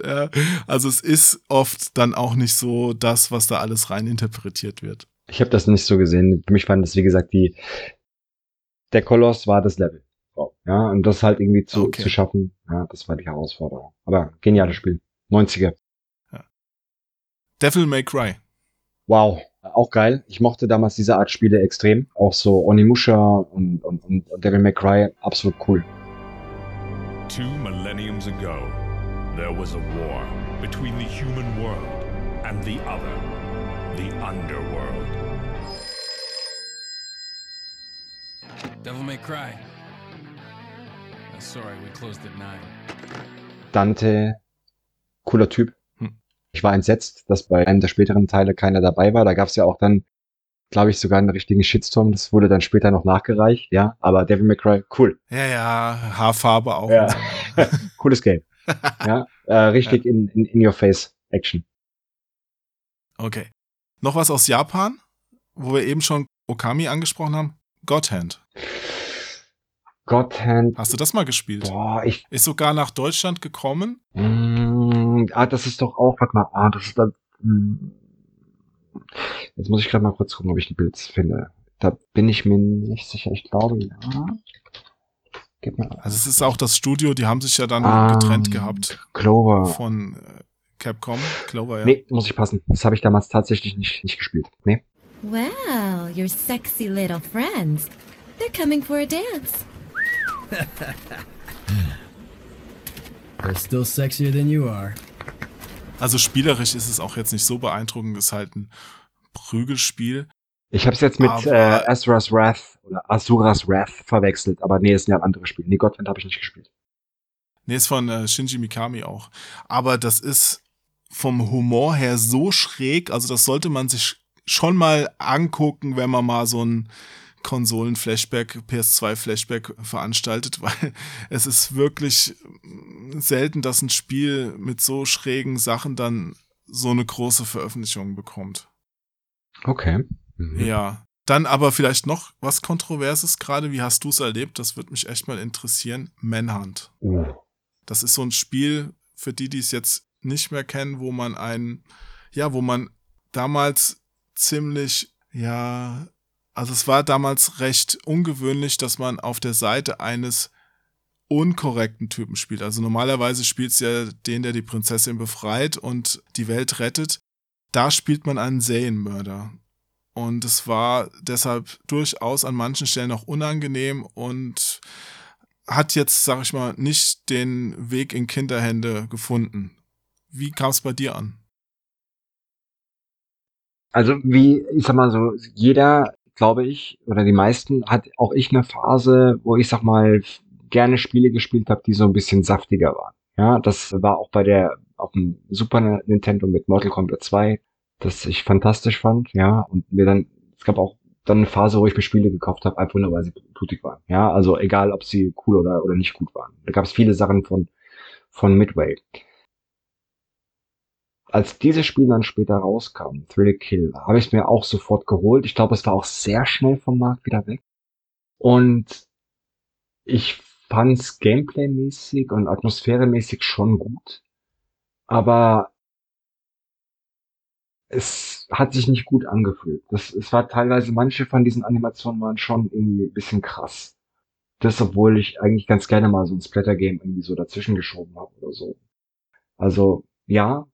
Ja, ich weiß, was du meinst. Das habe ich auch öfters bei Filmen. Ja. Ich habe jetzt neulich auf Netflix eingeguckt, der hieß The House That Jack Built. Mhm. Der ist von diesem Dänen. Äh, wie heißt denn dieser verrückte Däne nochmal? Warte mal. Mhm. Ich google es gerade mal, ja. Mhm. Ach ja. The House That Jack Built, der ist von Lars von Trier. Den kennst du bestimmt auch. Mhm, Name sagt mir was, ja. Ja. Ja. Ja. Und da sind auch so Szenen drin. Der Film, ich muss es ihm attestieren, es ist ein guter Film mit Tiefgang, aber der Hauptcharakter ist so abgrundtief abstoßungswürdig, übel ekelhaft. Der stellt da Sachen an, wo du dir denkst, nee, nee, das, das kann man eigentlich, man sollte das nicht zeigen. Ja. Hm, hm. Ups, das war vielleicht ein Fehler, Was war vielleicht ein Fehler? Dass ich bei Ihnen eingestiegen bin. Sie könnten ja ein Serienmörder sein. Also man kann es natürlich als künstlerischer Autor und Drehbuchautor, Regisseur, es muss erlaubt sein und gestattet sein, sowas zu machen, aber es ist kein Wohlfühlfilm. Ja. Also es ist kein schlechtes Spiel gewesen. Ne? Aber Ja, das hast du bei Spielen halt auch. Ja, also das äh, habe ich selten bei Spielen gehabt, aber da war es auf jeden Fall Hm. der Fall. Aber ich habe mir trotzdem geholt, ja. Und es, irgendwie erinnert mich das gerade an Thrill Kill, obwohl das PlayStation äh, 1 war. Das war auch schon so ein riesen. Ja, das Spiel, das nie wirklich rauskam. Wu-Tang Clan war das dann doch später, ne? Die Engine zumindest. Ah, stimmt, stimmt. Die haben das ja umgebaut, ja, dieses Wu-Tang. Ja. Aber es kam von Thrillkill kam noch mal so eine so eine Fassung raus, die dann irgendwann geleakt wurde. Die haben sie dann auch noch mal mit einer vernünftigen Verpackung versehen, so eine so ein Fan-Release. Aber gut, naja. Ja, nee, äh, Manhunt, genau. Ja. Das war auch damals nur, weil es kontrovers war irgendwie im Gespräch. Ansonsten, wenn da kein Blut geflossen wäre, hätte wahrscheinlich kein Schwein drüber gesprochen. Ja. Aber war Manhunt 2 nicht das erste Spiel, was, was überhaupt in UK irgendwie auch? Wie war das nochmal? Da war doch auch was. Weil in UK hast du ja normalerweise alle Spiele halt bekommen, die bei uns irgendwie nicht zu bekommen waren. Ich glaube, Manhunt 2 war da auch sehr kontrovers diskutiert. Ja, ich meine, da war was. Ja, es war auf jeden Fall kein rein deutsches Thema. Ja. Ja. Aber um nochmal auf was fröhlicheres, lebensbejahenderes zu kommen, Mhm. mich hat's gewundert, dass du vorher nicht irgendwie Kingdom Hearts angesprochen hast, weil ich hätte jetzt gedacht, dass das auch so dein Ding ist. Nee, war, es nie so richtig. Also ich, ich habe So als Final Fantasy Fan. schon, sollte man meinen, aber ich habe es gespielt, es ist ein super Spiel, mein Bruder ist Hardcore-Fan und ich kenne auch sehr viele äh, Fans, aber an mich ging es nie so, so richtig ran. Ich kann dir auch gar nicht sagen, warum. Hm. Habe ich nie durchgespielt und auch nie lange gespielt. Das ist ja für viele durchaus noch ein Grund, sich die PS2 zuzulegen, weil das die einzige Fassung ist, die auch diese komplett deutsche Sprachausgabe hat. Kingdom Hearts 1 und 2, weil die späteren Neuauflagen, die greifen alle nur noch auf das englische Master zurück. Tatsächlich, das wusste ich gar nicht. Okay. Beides sind lediglich Daten. Diese Narren sahen da wohl keinen Unterschied. Das Schlüssel? Schwert? Wenn ich jetzt nicht falsch informiert bin, aber ich glaube, es ist so. Also das kam ja in Deutschland komplett auf Deutsch raus und ich glaube einfach, dass die bei den Entwicklern und beim Publisher diese Fassung nicht mehr vorliegen haben und deshalb immer nur die aus dem Ausland mastern. Ja. Mhm. Bisschen schade. Ja. Bisschen schade, dass man da nicht sauberer gearbeitet hat, weil das war eine gute deutsche Sprachausgabe. Ja, gab's ja auch, gibt's ja auch viele äh, Negativbeispiele, ne, wie so eine deutsche Sprachausgabe nach hinten gehen kann. Gerade in der Zeit auch, ja. Natürlich. Nee, also Kingdom Hearts war, glaube ich, war, glaube ich, sogar im Vertrieb damals bei Sony, weil wir haben damals ja auch die Spiele von Disney und von Square auch vertrieben zu der damaligen Zeit und ich glaube, es kam auch über uns. Aber wie gesagt, gespielt habe ich es nicht so. Aber nicht, weil es nicht gut ist, sondern weil, keine Ahnung, irgendwas anderes dazwischen kam oder so. Ein letztes Spiel möchte ich noch anbringen, anführen. Und das ist für mich neben God of War auch so ein Ding, wo ich sage, das ist PlayStation 2. Und zwar ist das Guitar Hero. Das hat mich damals wirklich sehr beeindruckt. Das habe ich zum ersten Mal beim Entwickler in Boston im Aufenthaltsraum gesehen und habe gefragt, was ist das? Und die meinten, ja, das ist Guitar Hero, probier doch mal aus.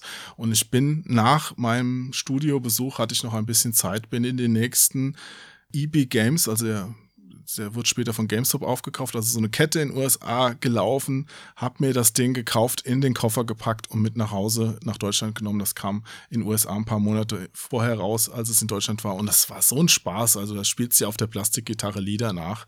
Habe ich mit Freunden gezockt, hat so eine Laune gemacht. Mega. Das ultimative Partyspiel, ja. Also, wobei ich muss dazu sagen, es gab ja zwei Vorgänger. Ja, es gab ja Frequency und Amplitude, die ja mehr oder weniger das gleiche Gameplay haben, nur eben ohne Gitarre. Ja, also hast du im Controller dann im Prinzip dann auch die Stücke gespielt.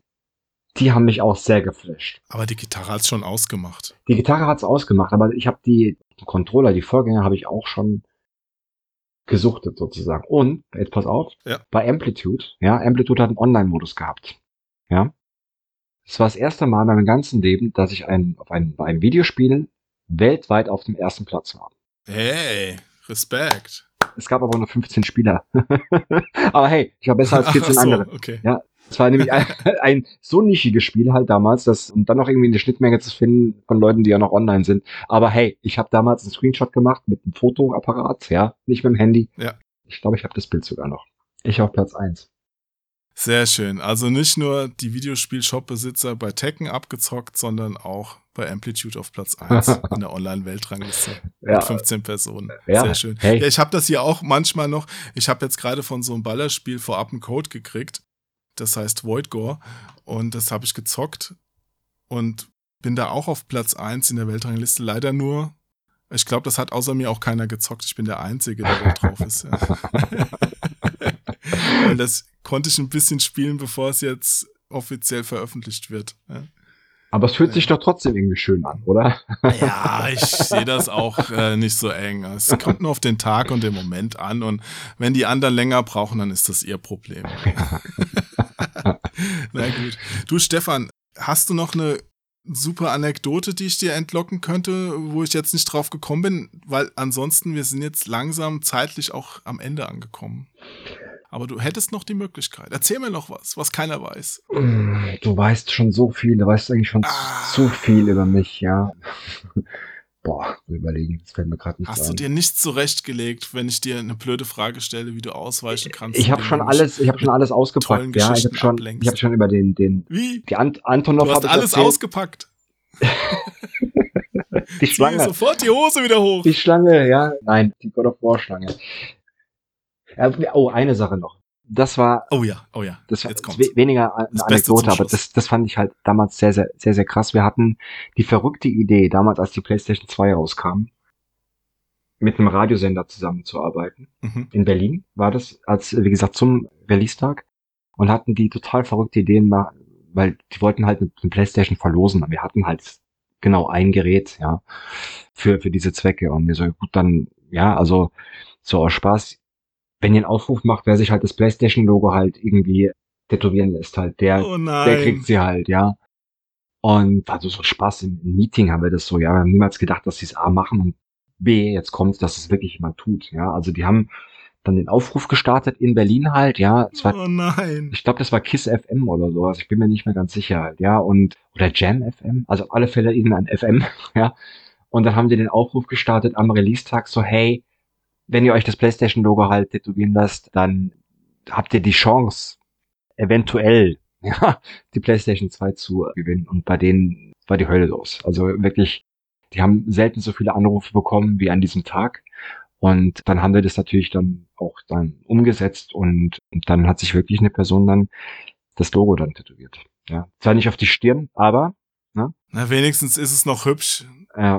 Äh, Gab's ja vorher schon irgendwelche Sachen mit Werbung auf Grabstein bei Shadowman und sowas. Und sag mal, wo du das jetzt gerade erwähnst, bist du auch irgendwie involviert gewesen in der.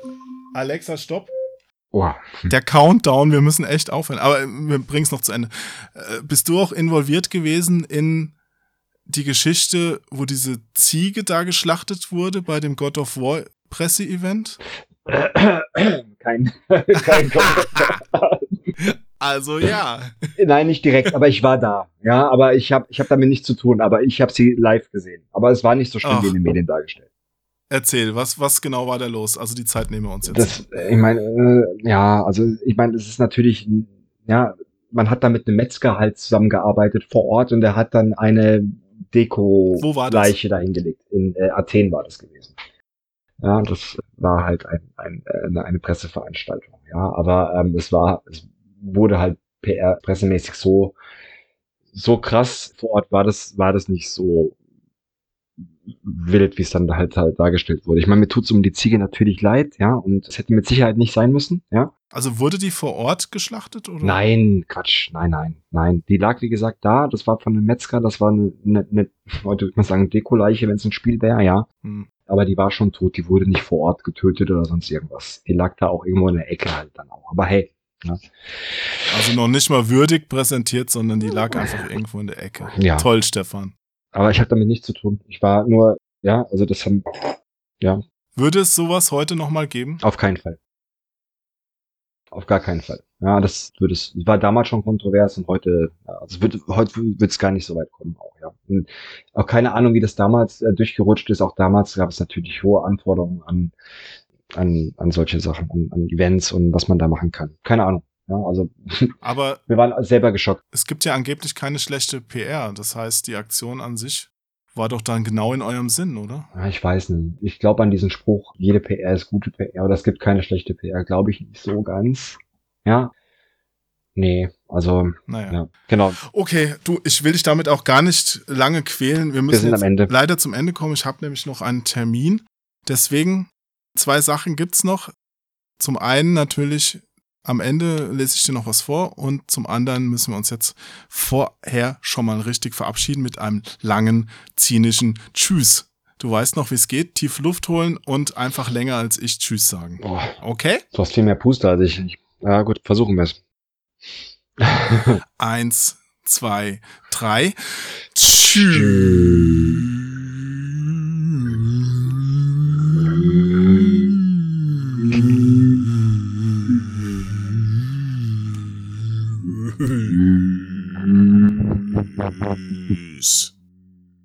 Okay, ich hab, nachdem ich aufgehört habe, noch was gehört. Ich glaube, du warst heute der eindeutige Sieger. Herzlichen Glückwunsch, Stefan. Ja, danke. Es geht los, das Spiel beginnt. Niemand weiß, wer es gewinnt. Und ich Nimm's mit allen auf. Ich lenke die Geschicke, ertrage finstere Blicke. Bin durch die Unterwelt gereist, weiß wie der Zauber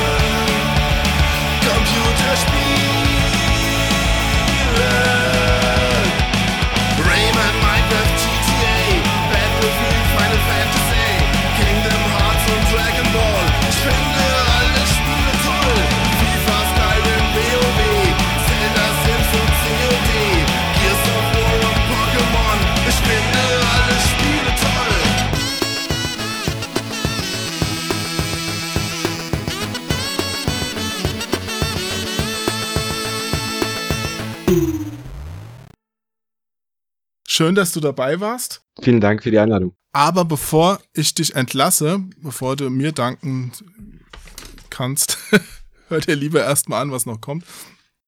Denn ich habe noch ein kurzes Märchen für dich. Natürlich. Da freue ich mich schon drauf. Und das heißt, der Hase und sein Krikri. um das noch zu sagen, ein Krikri ist ein Zaubergegenstand, den in Afrika alle Menschen und Tiere gerne hätten, denn er beschützt und macht Unmögliches möglich. So. Oha, okay. Jetzt bist du informiert. Mhm. Im Senegal lebte einst ein kleiner Hase. Der wollte es weit bringen in seinem Hasenleben und weil er meinte, dass ihm zur Verwirklichung seiner Pläne ein Krikri sehr nützlich wäre, trat er vor den großen Gott und bat ihm, ihn doch einen guten Krikri zu schenken. Der aber antwortete, einen guten Krikri kann man nicht einfach so verlangen und erhalten. Den muss man sich schon verdienen. Bring mir eine Schlange, eine Hyäne, einen Schwarm Fliegen und die Milch einer Löwin hierher, dann sprechen wir weiter. Als der kleine Hase hörte, was für schwierige Aufgaben er erfüllen sollte, erschrak er, beschloss dann aber doch, es versuchen zu wollen und begab sich mit einer Kalebasse und einem Wanderstab auf die Reise.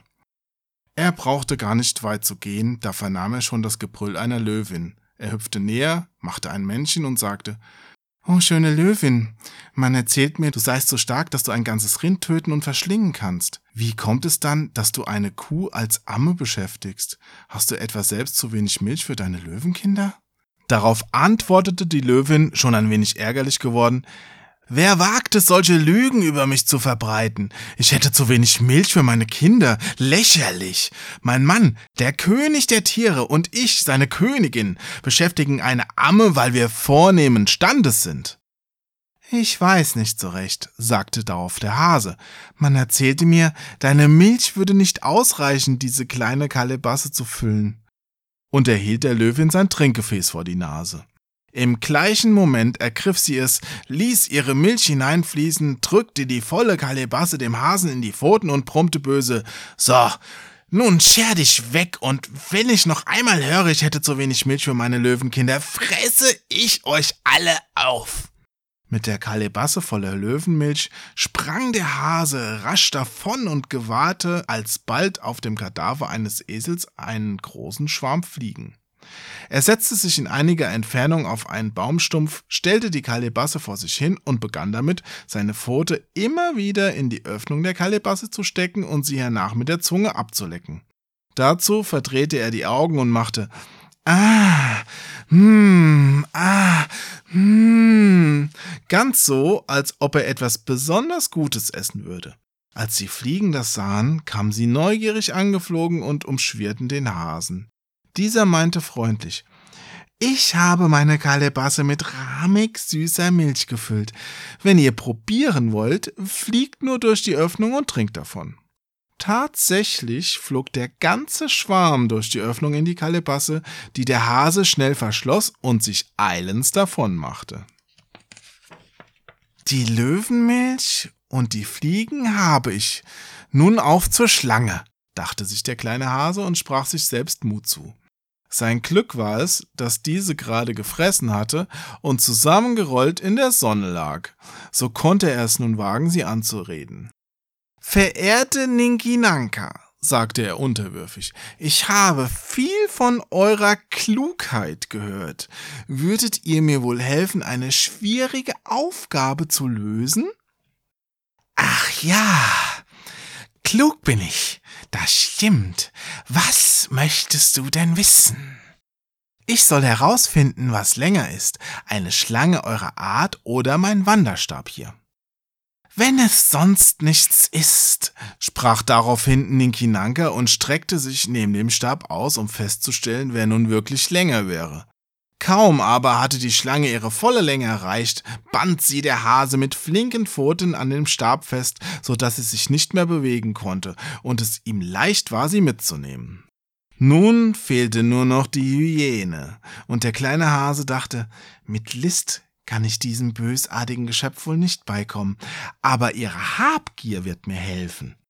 Und als er sie vor sich stehen sah, sagte er nur so beiläufig, Ich bin auf dem Weg zum großen Gott, um ihm einige Dinge zu bringen, für die er mich hundertfach bezahlen will, und lief weiter.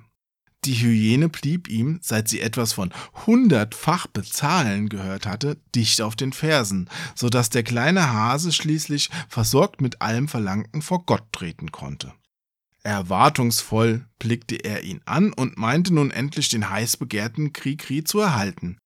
Der große Gott aber lächelte nur und sagte, Wer so schlau ist wie du, kleiner Hase, der braucht keinen Krikri und widmete sich weiter seinen himmlischen Geschäften. Sehr, sehr schönes Märchen. Ganz, ganz toll. Kann ich heute bestimmt, kann ich heute bestimmt gut schlafen. ja, super. Das freut mich. Und nochmals vielen Dank, dass du hier warst. Ich danke dir. Hat wieder äh, jede Menge Spaß gemacht. Und ja, vielleicht gibt's ja Teil 3. Mal schauen. Ja, PlayStation 3 sehen wir uns wieder. Gibt ja noch ein paar. ja, super, freut mich. Also, bis dann. Tschüss. Bis dann. Mach's gut. Tschüss. Einige behaupten, die Gräueltaten, die wir in der Literatur verüben, seien jene inneren Sehnsüchte, die wir in unserer kontrollierten Zivilisation nicht ausleben können.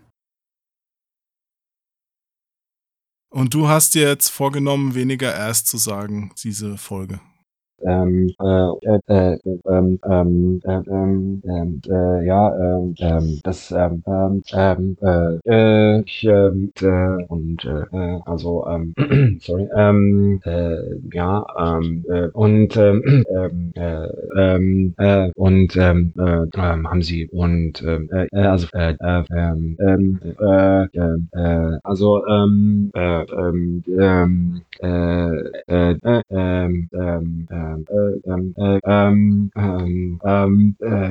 ja,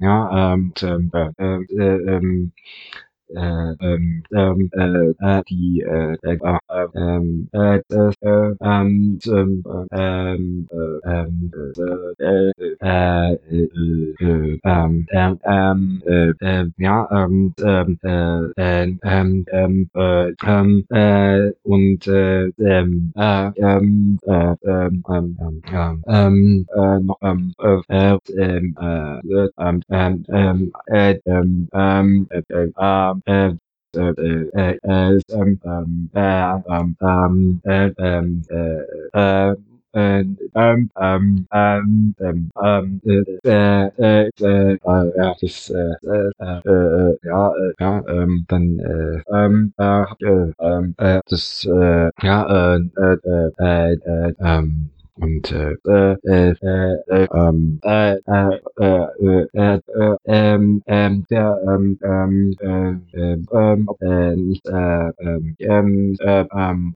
ähm, ähm, äh, kein äh, äh, ähm, äh, äh, äh, äh, ähm, ne, ähm, äh, äh, äh, ähm, äh, ähm, ähm, äh, äh, die äh, ähm, ähm, äh, äh, ähm, ähm, ähm, äh, äh, ähm, äh, ähm, äh, äh, ähm, äh, ähm, äh, äh, äh, ähm, äh, äh, äh, äh, äh, äh, ähm, äh, äh, äh, ähm, äh, aber äh, äh, ja, ähm, ähm, äh, ich war, äh, äh, ähm, äh, äh, ähm, ähm, ähm, und, ähm, ähm, ähm, äh, äh, irgendwie, äh, äh, ähm, ähm, das ähm, ähm, ähm, ähm, ähm, ähm, äh, ähm, ähm, äh, ähm, die ähm, äh, und ähm, ähm, äh, ähm, ähm, ähm, ähm, äh, äh, ähm, äh, ähm, äh,